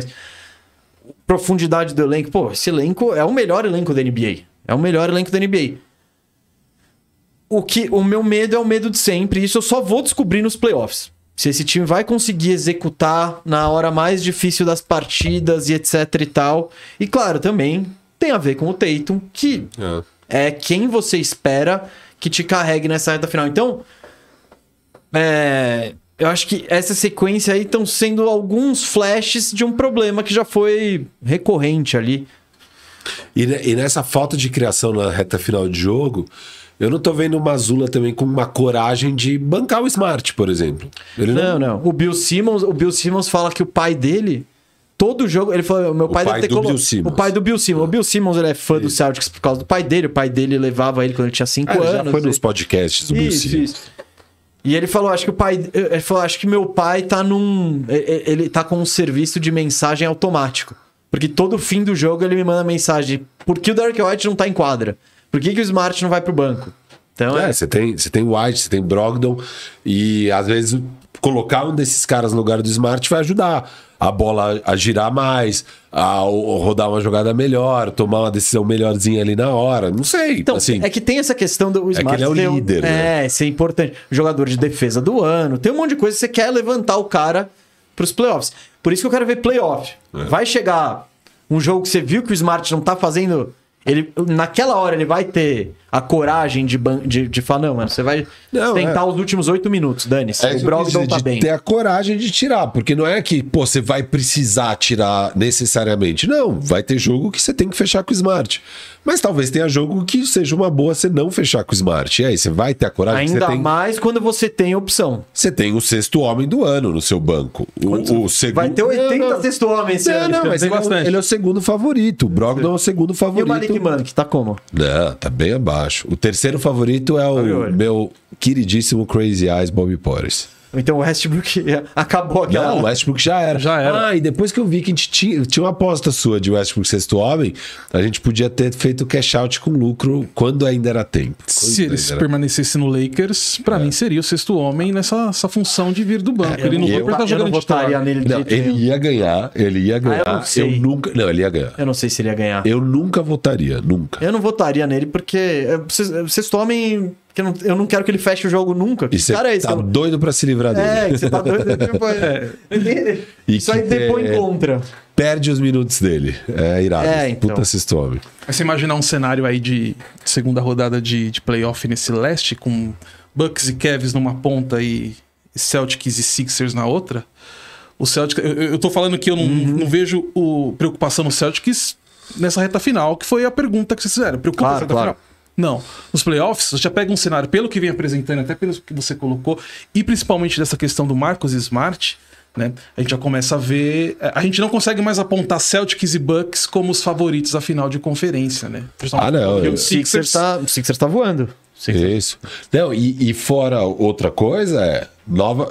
o que, que é preocupante nessa sequência que eles estão 5-5 nos últimos 10 jogos é o fato de que eles perderam o primeiro lugar do leste. O primeiro lugar do leste é muito importante esse ano. Sim. Porque você vai ter uma- um caminho bem mais fácil até a final da É conferência. na segunda rodada você pegar o Cleveland Isso, ou, ou, o Knicks. ou uma situação melhor ainda, que seja o Knicks, o Brooklyn, ou quem É, quer o que seja. é, provavelmente o Cleveland ou o Knicks ali numa segunda rodada, que é muito melhor do que você pegar ou Boston, ou, ou Bucks ou Sixers. Isso, isso. É, e, pô, a gente viu ano passado o- esse leste encardido, como foi difícil pro, pro Boston jogar a final da NBA contra o time do Oeste, sendo que ele tinha passado por duas séries de sete jogos contra Miami e Bucks. Contra Bucks e Miami, né, no caso. E daí, pô, você ficar em segundo ou terceiro, é quase garantido que pra você ser campeão do leste, você de novo vai passar por duas séries de sete jogos das mais difíceis. Você vai ter que bater o Sixers, e o Sixers. Bucks. É, e, pô, você você deveria muito querer ficar com. Tá, era seu. Você largou, cara, 26-4, sei lá, na temporada, o- o, Boston. Era seu esse primeiro lugar. Você tinha que ter segurado esse primeiro lugar. Perder isso, cara, é, é muito importante, assim, é muito importante e vai fazer uma falta danada. Então é mais uma coisa que preocupa muito, sim, pro Boston Celtics. Perder esse primeiro lugar. Crise. Crise! Cri- É isso, gente. Fica. ó, assunto Boston. V- vamos fazer a mesma coisa, vai? Braba. Não, não, não. O que eu fiz no último é. Onde terminará Boston Celtics? Rafael Cardone e o Firu. Mais assertivo, por favor. Terceiro lugar no leste. Ah, Terce- não, eu tô falando de playoff, mas tudo Tá, bem. não. Terceiro lugar no leste cai no segundo round. Pro Sixers. Ou pro Bucks, qualquer um dos dois. Ah, você ainda acha que o Sixers pode buscar o Bucks? Pode. Olha só. Seu- barco está. Nunca esteve tão alto aqui. ó. Desde o início da temporada. Nunca abandonei Ah. o barco do Sig. Não, não abandonei. Não abandonei. Não De abandonei. campeão. Sim, não abandonei. Rafael Cardone o Não Firu. abandonei. Tá bom. Não abandonei. Não abandonou, ele tá Não. aí. Tem, Sério, não nega, ele abandonei, nega. não. Batom aqui na gola. Não, não. A audiência, Não. audiência tá de prova. Não abandonei o. Sixers campeão do Tá leste. chegando gente no seu barco. Tá chegando É. gente ali. Esse aqui quase teve um treco. Ele foi, ele, perninha, foi viajar bem na hora que tava começando a nossa virada de marca, temporada, tudo. E aí eu ficar, caiu no meu colo fazer um palpite oficial da casa, da Tuco TV, numa postagem ali em parceria com a KTO, de nossos palpites pra temporada. Quem ia ser MVP, quem ia ser campeão. Eu coloquei campeão. Sixers. Do leste, Não, eu do olho. Não, da NBA. Eu olho a NBA. postagem no Da site, NBA. tá ca- a gente tentando Da criar NBA. uma marca tal, não sei o que, né? Aí eu vejo que. Opa! Uh. Estourar a bomba. Estouramos. Estouramos, estouramos, estouramos. Estouramos o tempo. Eu, na minha surpresa, eu olho. meu, minha, minha empresa apostando no Sixers. Eu falo, caramba. Bom, Aquelas projeções. Ah, não, pode com- completar. Não, não, meu palpite, então, atualmente pro, pro Boston é cair na segunda rodada. Eu acho que os outros dois times são melhores. Eu ponho mais fé nesses outros dois times. E ficar em terceiro no leste. Boa. Eu só queria comentar do seu palpite do Sixers, que foi o meu também antes da temporada começar. Claro que a gente faz palpite de temporada. Lá, hein? Caramba, os caras tão Não, fechadaços. hein? calma, calma, calma. Aí ele fez o cash out. É, então, eu falei, ó, antes da temporada começar, a gente faz essa projeção, obviamente, de acordo com que as equipes, Aham, como elas movimentam, como elas terminaram a temporada anterior, né? Eu coloquei o Sixers como campeão eh, do leste, enfrentando na final, sabe quem? O Clippers, tá? Pela montagem de Oh, que elenco. passo, hein? Né? Enfim. tava alto no coração Tá, das pessoas. Mas isso antes da temporada É. começar, a projeção que a gente faz. É claro, muita coisa acontece. Hoje, é, acho que é difícil as pessoas não apontarem o Bucks como principal favorito dessa conferência leste, pelo que vem apresentando. Ok. É. Tem pessoas Agora- que apontavam o Bucks desde antes da temporada como favorito. E Você- campeão. você colocou, né? Sim, sim. Não, Não, não, não. justo, lógico. Não, e né? tudo pode acontecer. Não tô, não tô... E é um time bem mais experiente. entendendo- Sixers- o Não tô entendendo essa volta olímpica antes do fato ser consumado. Calma. Às vezes eu já tô dando volta olímpica ali. porque É que nem quando eu ganhei o prêmio de física sobre vocês. A gente deu a volta olímpica no ano inteiro, no ano letivo inteiro, falando: a gente vai ganhar esse prêmio, a gente vai ganhar esse prêmio, a gente vai ganhar esse prêmio. E aí foi lá e ganhou o prêmio. Você vê o quanto esse prêmio volta aqui. E, o- e o Bucks Tá. parece que tá bem mais, mais consciente e convicto nessa temporada Sim. do que a própria temporada do título, né? Tá, Parece tá um pouco mais pro. É, tá, é um Ah, pouco você mais já ser profundo, né? campeão É. e ter mais É, profundidade. que o Brook Lopes tá jogando, mano. O Brook Lopes, velho, é tipo. Ele deveria ser o most improved. É que eu vi as médias e não muda Não, nada. então. Mas, mano, É, é. eu olhei e falei, cara, esse cara tem que ser o most improved player. Porque eu tô vendo, eu tô olhando o Brook Lopes de uma Não. maneira como eu nunca vi antes. É assim. surreal ele ter virado o que ele era e o que ele é hoje. Não, Tipo, o Lakers chutou ele. Tipo, E ali eu já achei cagada. Mas não, não, ok. mas tudo bem. É. Não, tô, não tô dizendo que Sim, foi sim. certo ou errado, mas ele chegou ao ponto de ser chutado. Lógico, ele lógico. chegou no Bucks como, tipo, ah, legal, ó o Brook Lopes aí.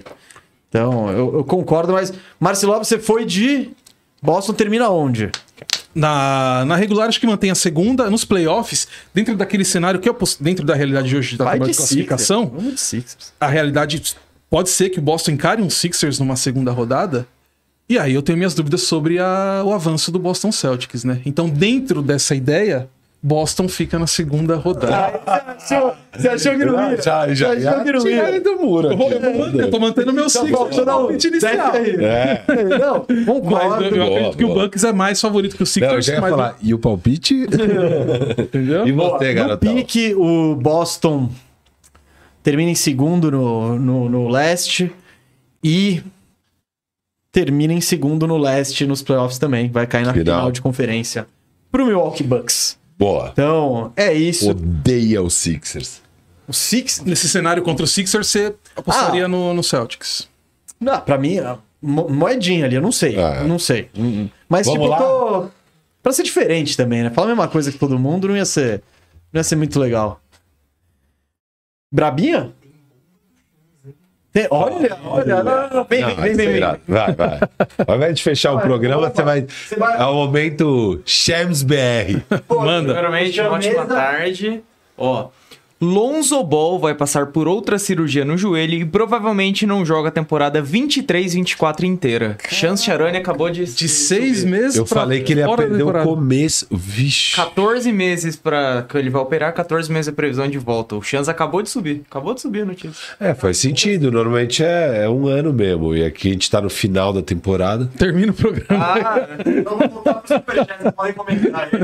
É, fica populando, né? Tem que ter calma. É, tem que ter É um calma. projetinho pra temporada 24, 25, Marcelo. Aí entra o front office trabalhar pra não ficar dependendo. Agora já sabe, né? Já tem É, uma previsão. Tem que Trabalha trabalhar pra, pra substituir. Assina é o. TJ McConnell aí. TJ Não, o McConnell? Jones- O Tyus Jones é free agent. Assina o Tyus Jones aí. O que era 6 meses, agora é 14, né? Então... Nossa senhora. é. Que treta. Léo trouxe a informação, faz jabá também agora. Bom, eu também sou colega de trabalho do Marcelov, como o mês havia dito, né?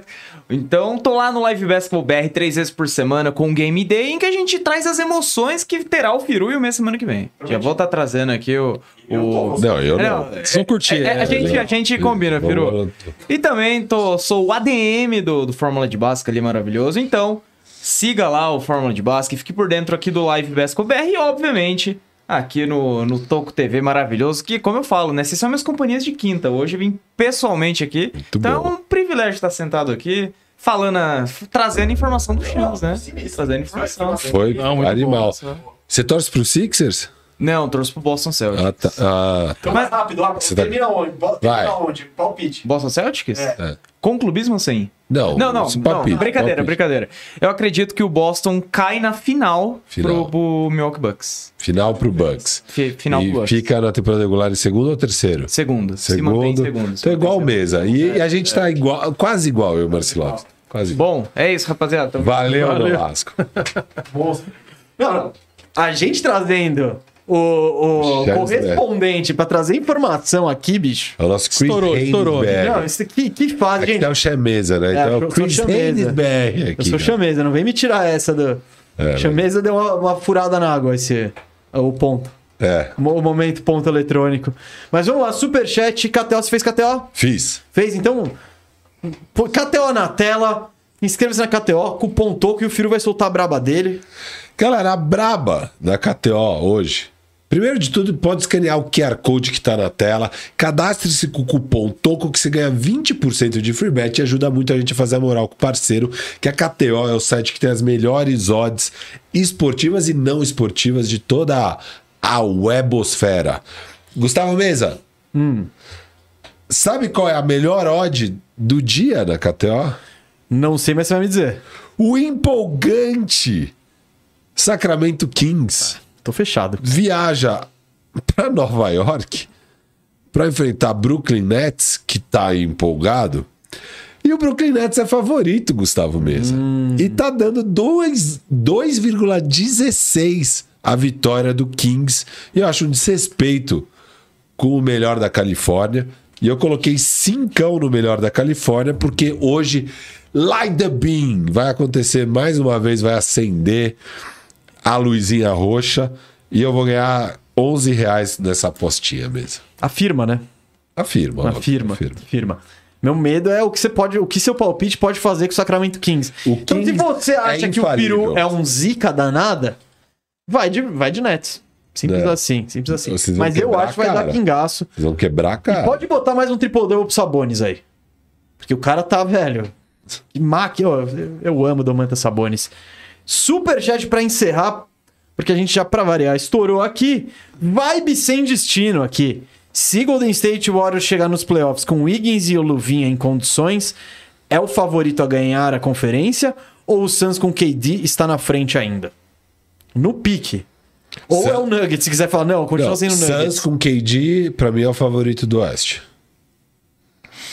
É, o KD dá essa condição pro Suns, né? Mas que- como ele vai voltar, entendeu? Pra essa, pra essa reta. Ele, ele pode Se perder ele até os voltar, ele vai primeiros. voltar bem. É, o que dizer ele, ele sempre Não, sim, tudo é. bem, mas ele, ele pode perder os primeiros. A primeira Ah, rodada de playoff. Ele volta cara. no buraco, é, não. Então, Isso. enfim. E, cara, o Golden State Warriors, eu. Eu, se eu sou o Nuggets, eu tô rezando pra não cruzar eles no Não, eu tô play. rezando não, pra é pegar muito- eles enquanto o Wiggins não volta. Porque se, Cara, se nos o- playoffs eu acho que ele volta. Ele tá Sério? fora por. Não, é esquisito, ele tá fora por problemas pessoais. É, é a, é a história mais bizarra da NBA, é a do Wiggins no momento. E você tem alguma informação ou é bizarro não você tem, não é. sabe nada? Não É nada. bizarro, Ah, não, não, pra nada, é uma coisa pessoal, galera. O, o, Todo a mundo última protege. entrevista do, Kerr, do Steve Kerr foi falando, tipo, não sei se ele volta esse ano, tomara. Foi- Ah, não, não, não. Tipo, então. Não, assim, sem o Wiggins, esse time não tem tamanho Exato, nenhum e aí exato. acaba. Exato. Falando, Com o Wiggins e o Luvinha, é, Mas é é, um melhor que eu não quero pegar ver. o Warriors na primeira rodada Ah, não, do que que não- na final de conferência quando eles já se acertaram inteiro, entendeu? Eu, eu espero que. Eu, eu ia torcer pro Warriors e pro, e pro Suns se matarem e aí você Eita. pegar só um, pelo menos. Mas o favorito entre esses dois. Ah, cara, eu acho que tem que ser o Suns, né? Eu não sei. Não vou no pedigree, é o Golden State Warriors. No pique, no pique. Pedigree. E o Vibe Sem Destino falando: Firu, Leicão me fez perder 50 lulas ontem. Af. A paella dele ficou. Ficou só Vai de de sem arroz. destino foi você que falou comigo no Instagram, então? Que alguém no Instagram falou que tinha colocado 50 no Leicão. É, é, não é uma boa postar um time do Lakers sem AD Ah, e sem Dando, LeBron. dando spoiler da maldição do Bola Presa. Daqui a pouco eu tô no Bola Presa, hein, gente? Emenda daqui lá no Bola Presa. Eu apostei no Lakers. Então não, não é uma aposta prudente. Eu jamais faria isso. Ah, e chegou a última aqui, ó. Ga Kobayashi com a mens... com mandou um superchat popudo aqui e falou, ó. Mensagem de apreciação a meu ídolo Léo Nolasco. Olha aí, ó. Olha só, hein? Nolasco moral. Hoje a gente, a gente deu um show de produção aqui, trouxemos repórter trazendo informação ao vivo. Que sinistro. Queria agradecer o Nolasco. Aí vocês já, já descobriram, Fórmula, segue o Fórmula do Basca, segue Live Basketball, que ele tá lá direto. Uh, Marcelov, Marcelov tem- é mais fácil ele falar os lugares onde ele não tá, eu acho. Que esse Valeu, cara é um mano. bom sagrado. Marcelo, a última coisa que eu queria pedir. Fazer seu merchan tal. E a dica musical, hein? A recomendação musical, porque naquele podcast que- do, do, do- do draft do rap, você botou o Anderson Paak ali, eu falei, pô, Marcelov tr- trouxe, trouxe o Anderson Paak aqui, ó, pá. Na terceira posição, eu falei, o que, que é isso? Vou, vou ver quem é esse cara. de jogo, né? Não, mano, foi, foi. Meu artista mais ouvido no Spotify no ano foi o Anderson Paak. Então, É mesmo? já, tô, já quero outra recomendação, Marcelov. Mas Você não gosta dele também. Não, eu tô achando surreal que você não conhecia Anderson Paak. Ah, eu sei, ah, eu sei todo mundo, mano. Cara, ele é super famoso. Não é que ele é um. ele é super obscuro. famoso hoje. Quando o Marcelov trouxe, ele não era tão famoso, não. Não tinha tocado no Super Bowl, não tinha. Não tinha disco com o Bruno Mars, então ele tava um pouco mais. eu, não, eu não vou. Rapidamente, não vou dar uma dica de, de, de novidade, de coisa nova, mas de algo que já não é, não é tão velho, mas também não é tão novo. E os caras não estão tão nativa, mas estão nativa, obviamente. É, mas que eu tenho ouvido resgatado uns discos ali, que é. ali de- KE3. não. é, Pack Div. Você já ouviu falar? Pack Div, já ouviu falar? Back Div? Não. Pack Div. Os caras de Los Angeles.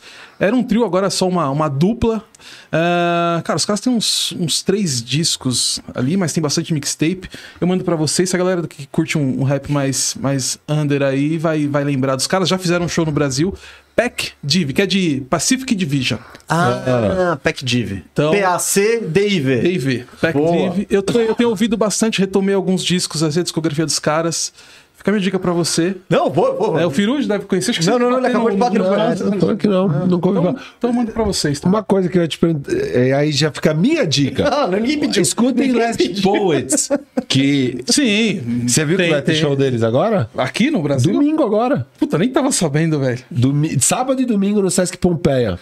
Ah, ah, Show do Last Poets. Do, do, do de Sesc. Ah, pô, que legal, cara. Bom Então, saber, bom fica saber. a dica aí se eu vou estar lá domingo. Pô, vai ter bastante show. Tem o Tem Clan, tem Ice Cube, né? É. Tudo. Ice Cube tá vindo? Cube tá vindo num festival aí, mas tem um festival é, que tem várias Ah, outras tá. bandas. Eu aí. gastei minhas lulas pra ver o Mars Volta e tô bem feliz com essa decisão aí. Bora! Temos que encerrar, temos que Bora, encerrar. bora, bora. Marci, arroba Valeu. Gabriel, segue o Marcilov, segue a gente. Terça-feira tem Toco Tuesday com faxina firmeza. Time a decidir, se tiver sugestão, aqui embaixo. Valeu, gente, valeu todo mundo. ダメです。